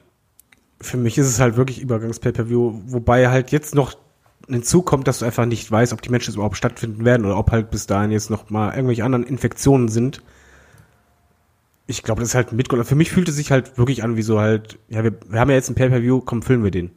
Es ist doch irgendwie alles gerade Übergangs-Pay-Per-View bis Corona-Ende. So kommt es mir so vor. wir schleppen das jetzt irgendwie, bis wir wieder richtig können. Ja, gefühlt ist das so ein bisschen so. Ne? Ähm, ich bin bis jetzt nicht besonders begeistert von dem, was man uns hier präsentiert hat. Also ähm, bei Raw haben wir jetzt dann eben einen Dolph Ziggler, der auf einen Drew McIntyre trifft. Ich frage mich, mit welcher Begründung an Dolph Ziggler überhaupt noch irgendwo ein Titelmatch bekommt. Hallo, er meine ich halt einfach, wir, ja? wir, brauchen einen Gegner, wo du gut das, aussieht. So, wen nehmen wir? Ja. Das Atomkraftwerk hat eröffnet und Dolph Ziggler war einfach da. Ja? so wie Homer ja. Simpson meinst du. Okay. Ja, und, und bei Asuka gegen Sascha wird garantiert ein tolles Match, aber irgendwie fehlt mir da so ein bisschen die Begründung hinter, außer dass Sascha jetzt gerne beide Bells hätte und dafür schon wieder der Roster-Split komplett ad acta gelegt wird. Aber ich meine, bezeichnend dafür ist zum Beispiel auch, was gerade mit Drew McIntyre ist, nach dem Titelgewinn, siehst du da irgendwie einen Plan drin? Nö. Also ich hätte auch gedacht, dass wir die Geschichte mit Bobby Lashley hier noch weiter kriegen, weil ich fand das Match gut. Ja, ja, also ja. Und, ne?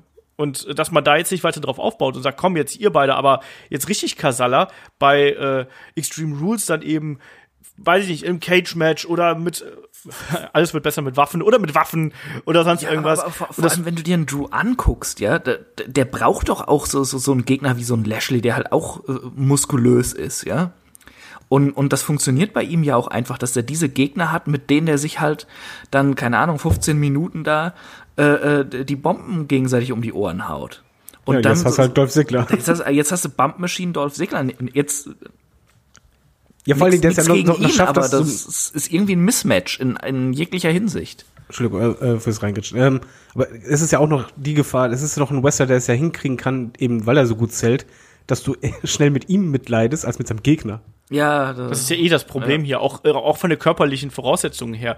Du hast den körperlich riesig großen äh, Drew McIntyre als Babyface gegen einen, ich sag's mal, arroganten Dolph Ziggler irgendwo. Das passt ja auch nicht zusammen so richtig, aber weil einfach, weil Dolph Ziggler da nicht die, die körperliche Konstitution mitbringt. Der ist ein super Athlet und alles und ein toller Wrestler. Aber eigentlich passt das, eigentlich müssten hier die Rollen vertauscht sein, dann könnte dann könnte es gehen. Ja, aber das ist ein bisschen wie so, Alexa Bliss gegen Nia Jax damals. Was einfach auch nicht funktioniert hat, weil, weil du hast halt die, die kleine Unterlegene als Oi, böse oi, oi.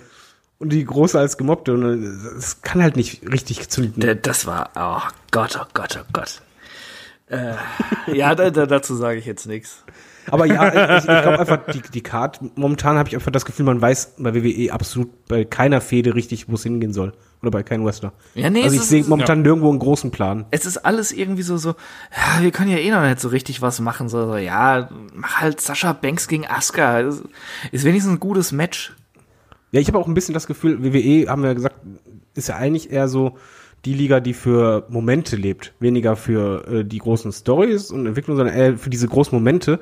Und ich habe halt das Gefühl, man versucht gerade diese großen Momente alle zurückzuhalten für dann, wenn Publikum wieder da ist. Ich, ich fand sowieso die großen Momente in den letzten Jahren, das waren immer so künstlich kreierte, absehbare Dinger und nicht irgendwie was, was einfach entstanden ist und die Momente deshalb so groß gemacht Was? Der Heiratsantrag von Cena? hat. Boah, ey, ne? Das, ich war live dabei. Ach, stimmt ja. Oh mein Gott. du, du hast jetzt Datum deswegen auf den Arm tätowieren lassen. Ne? Und ich, ich Er erinnere hat mich immer noch, geweint. ich erinnere mich immer noch dran, wie wir den nächsten Tag in so einer Sportsbar saßen und äh, äh, die, die, die, äh, der eine Engländer, der dabei war, der hat die ganze Zeit nur Baseball geguckt, was halt scheiß langweilig war. Dann habe ich mich mit, äh, mit den beiden PR-Frauen unterhalten und die fanden diesen Heiratsantrag so toll.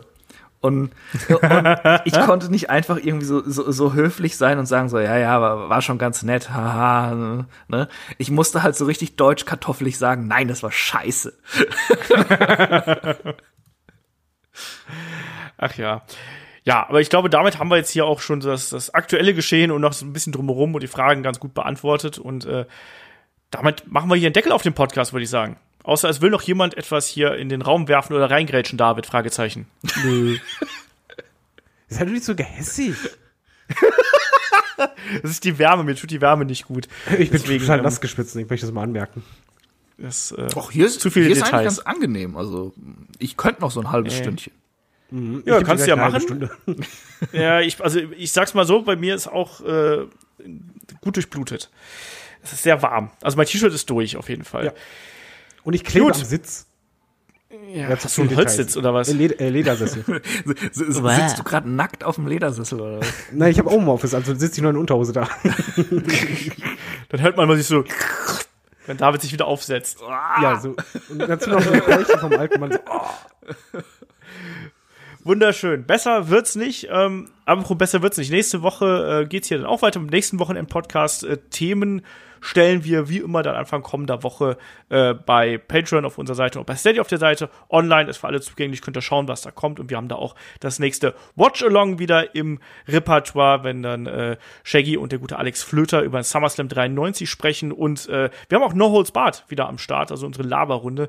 Das wird wunderbar und äh, in dem Sinne sage ich Dankeschön fürs Zuhören und bis zum nächsten Mal. Macht's gut. Tschüss. Tschüss. Tschüss.